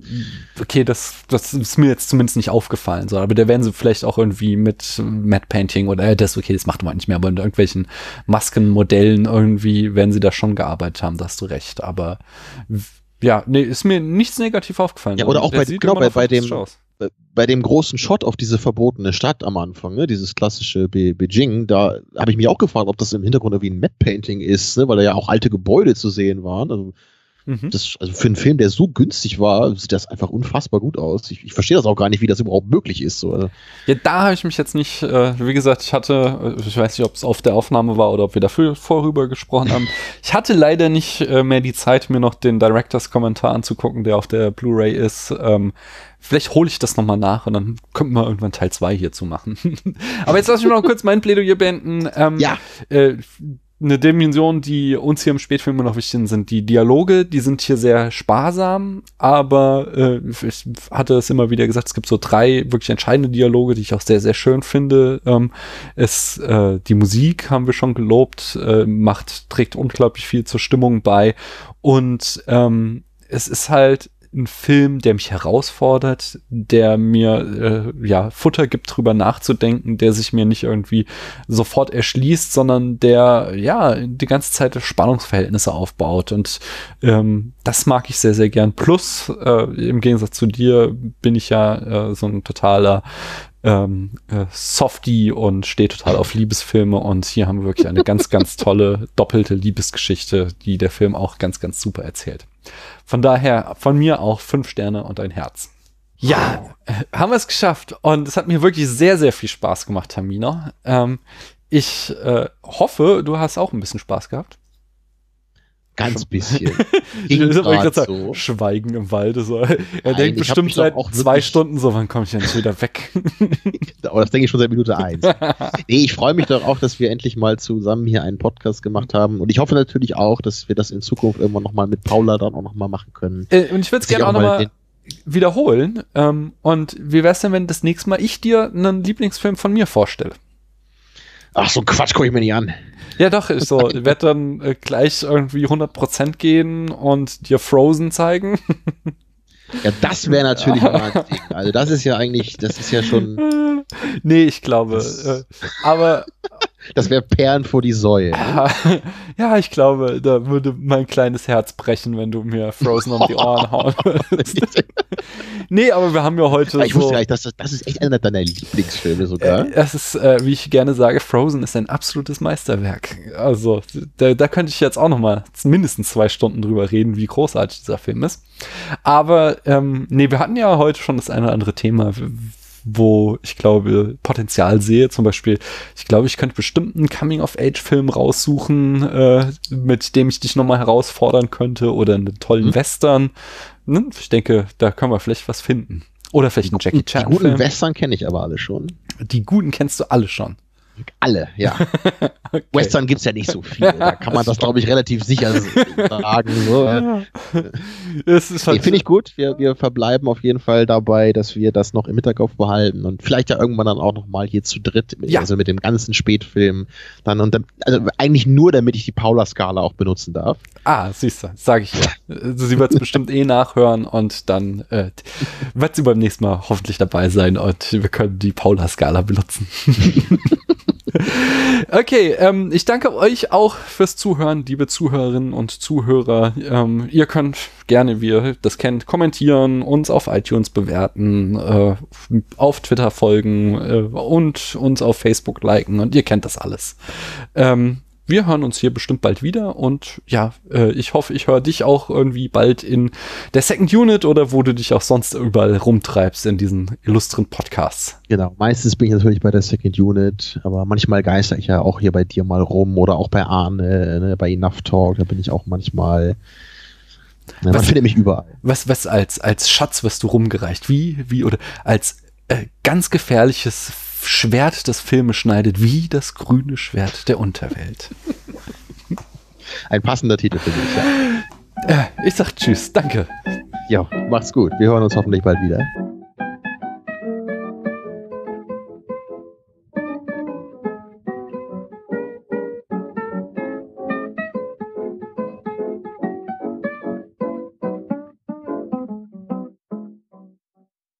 Ich weiß nicht, was Sie wollen. Das ist ganz einfach. Wir haben bald Geburtstag im Spätfilm und wir wünschen uns von dir einen Audiokommentar.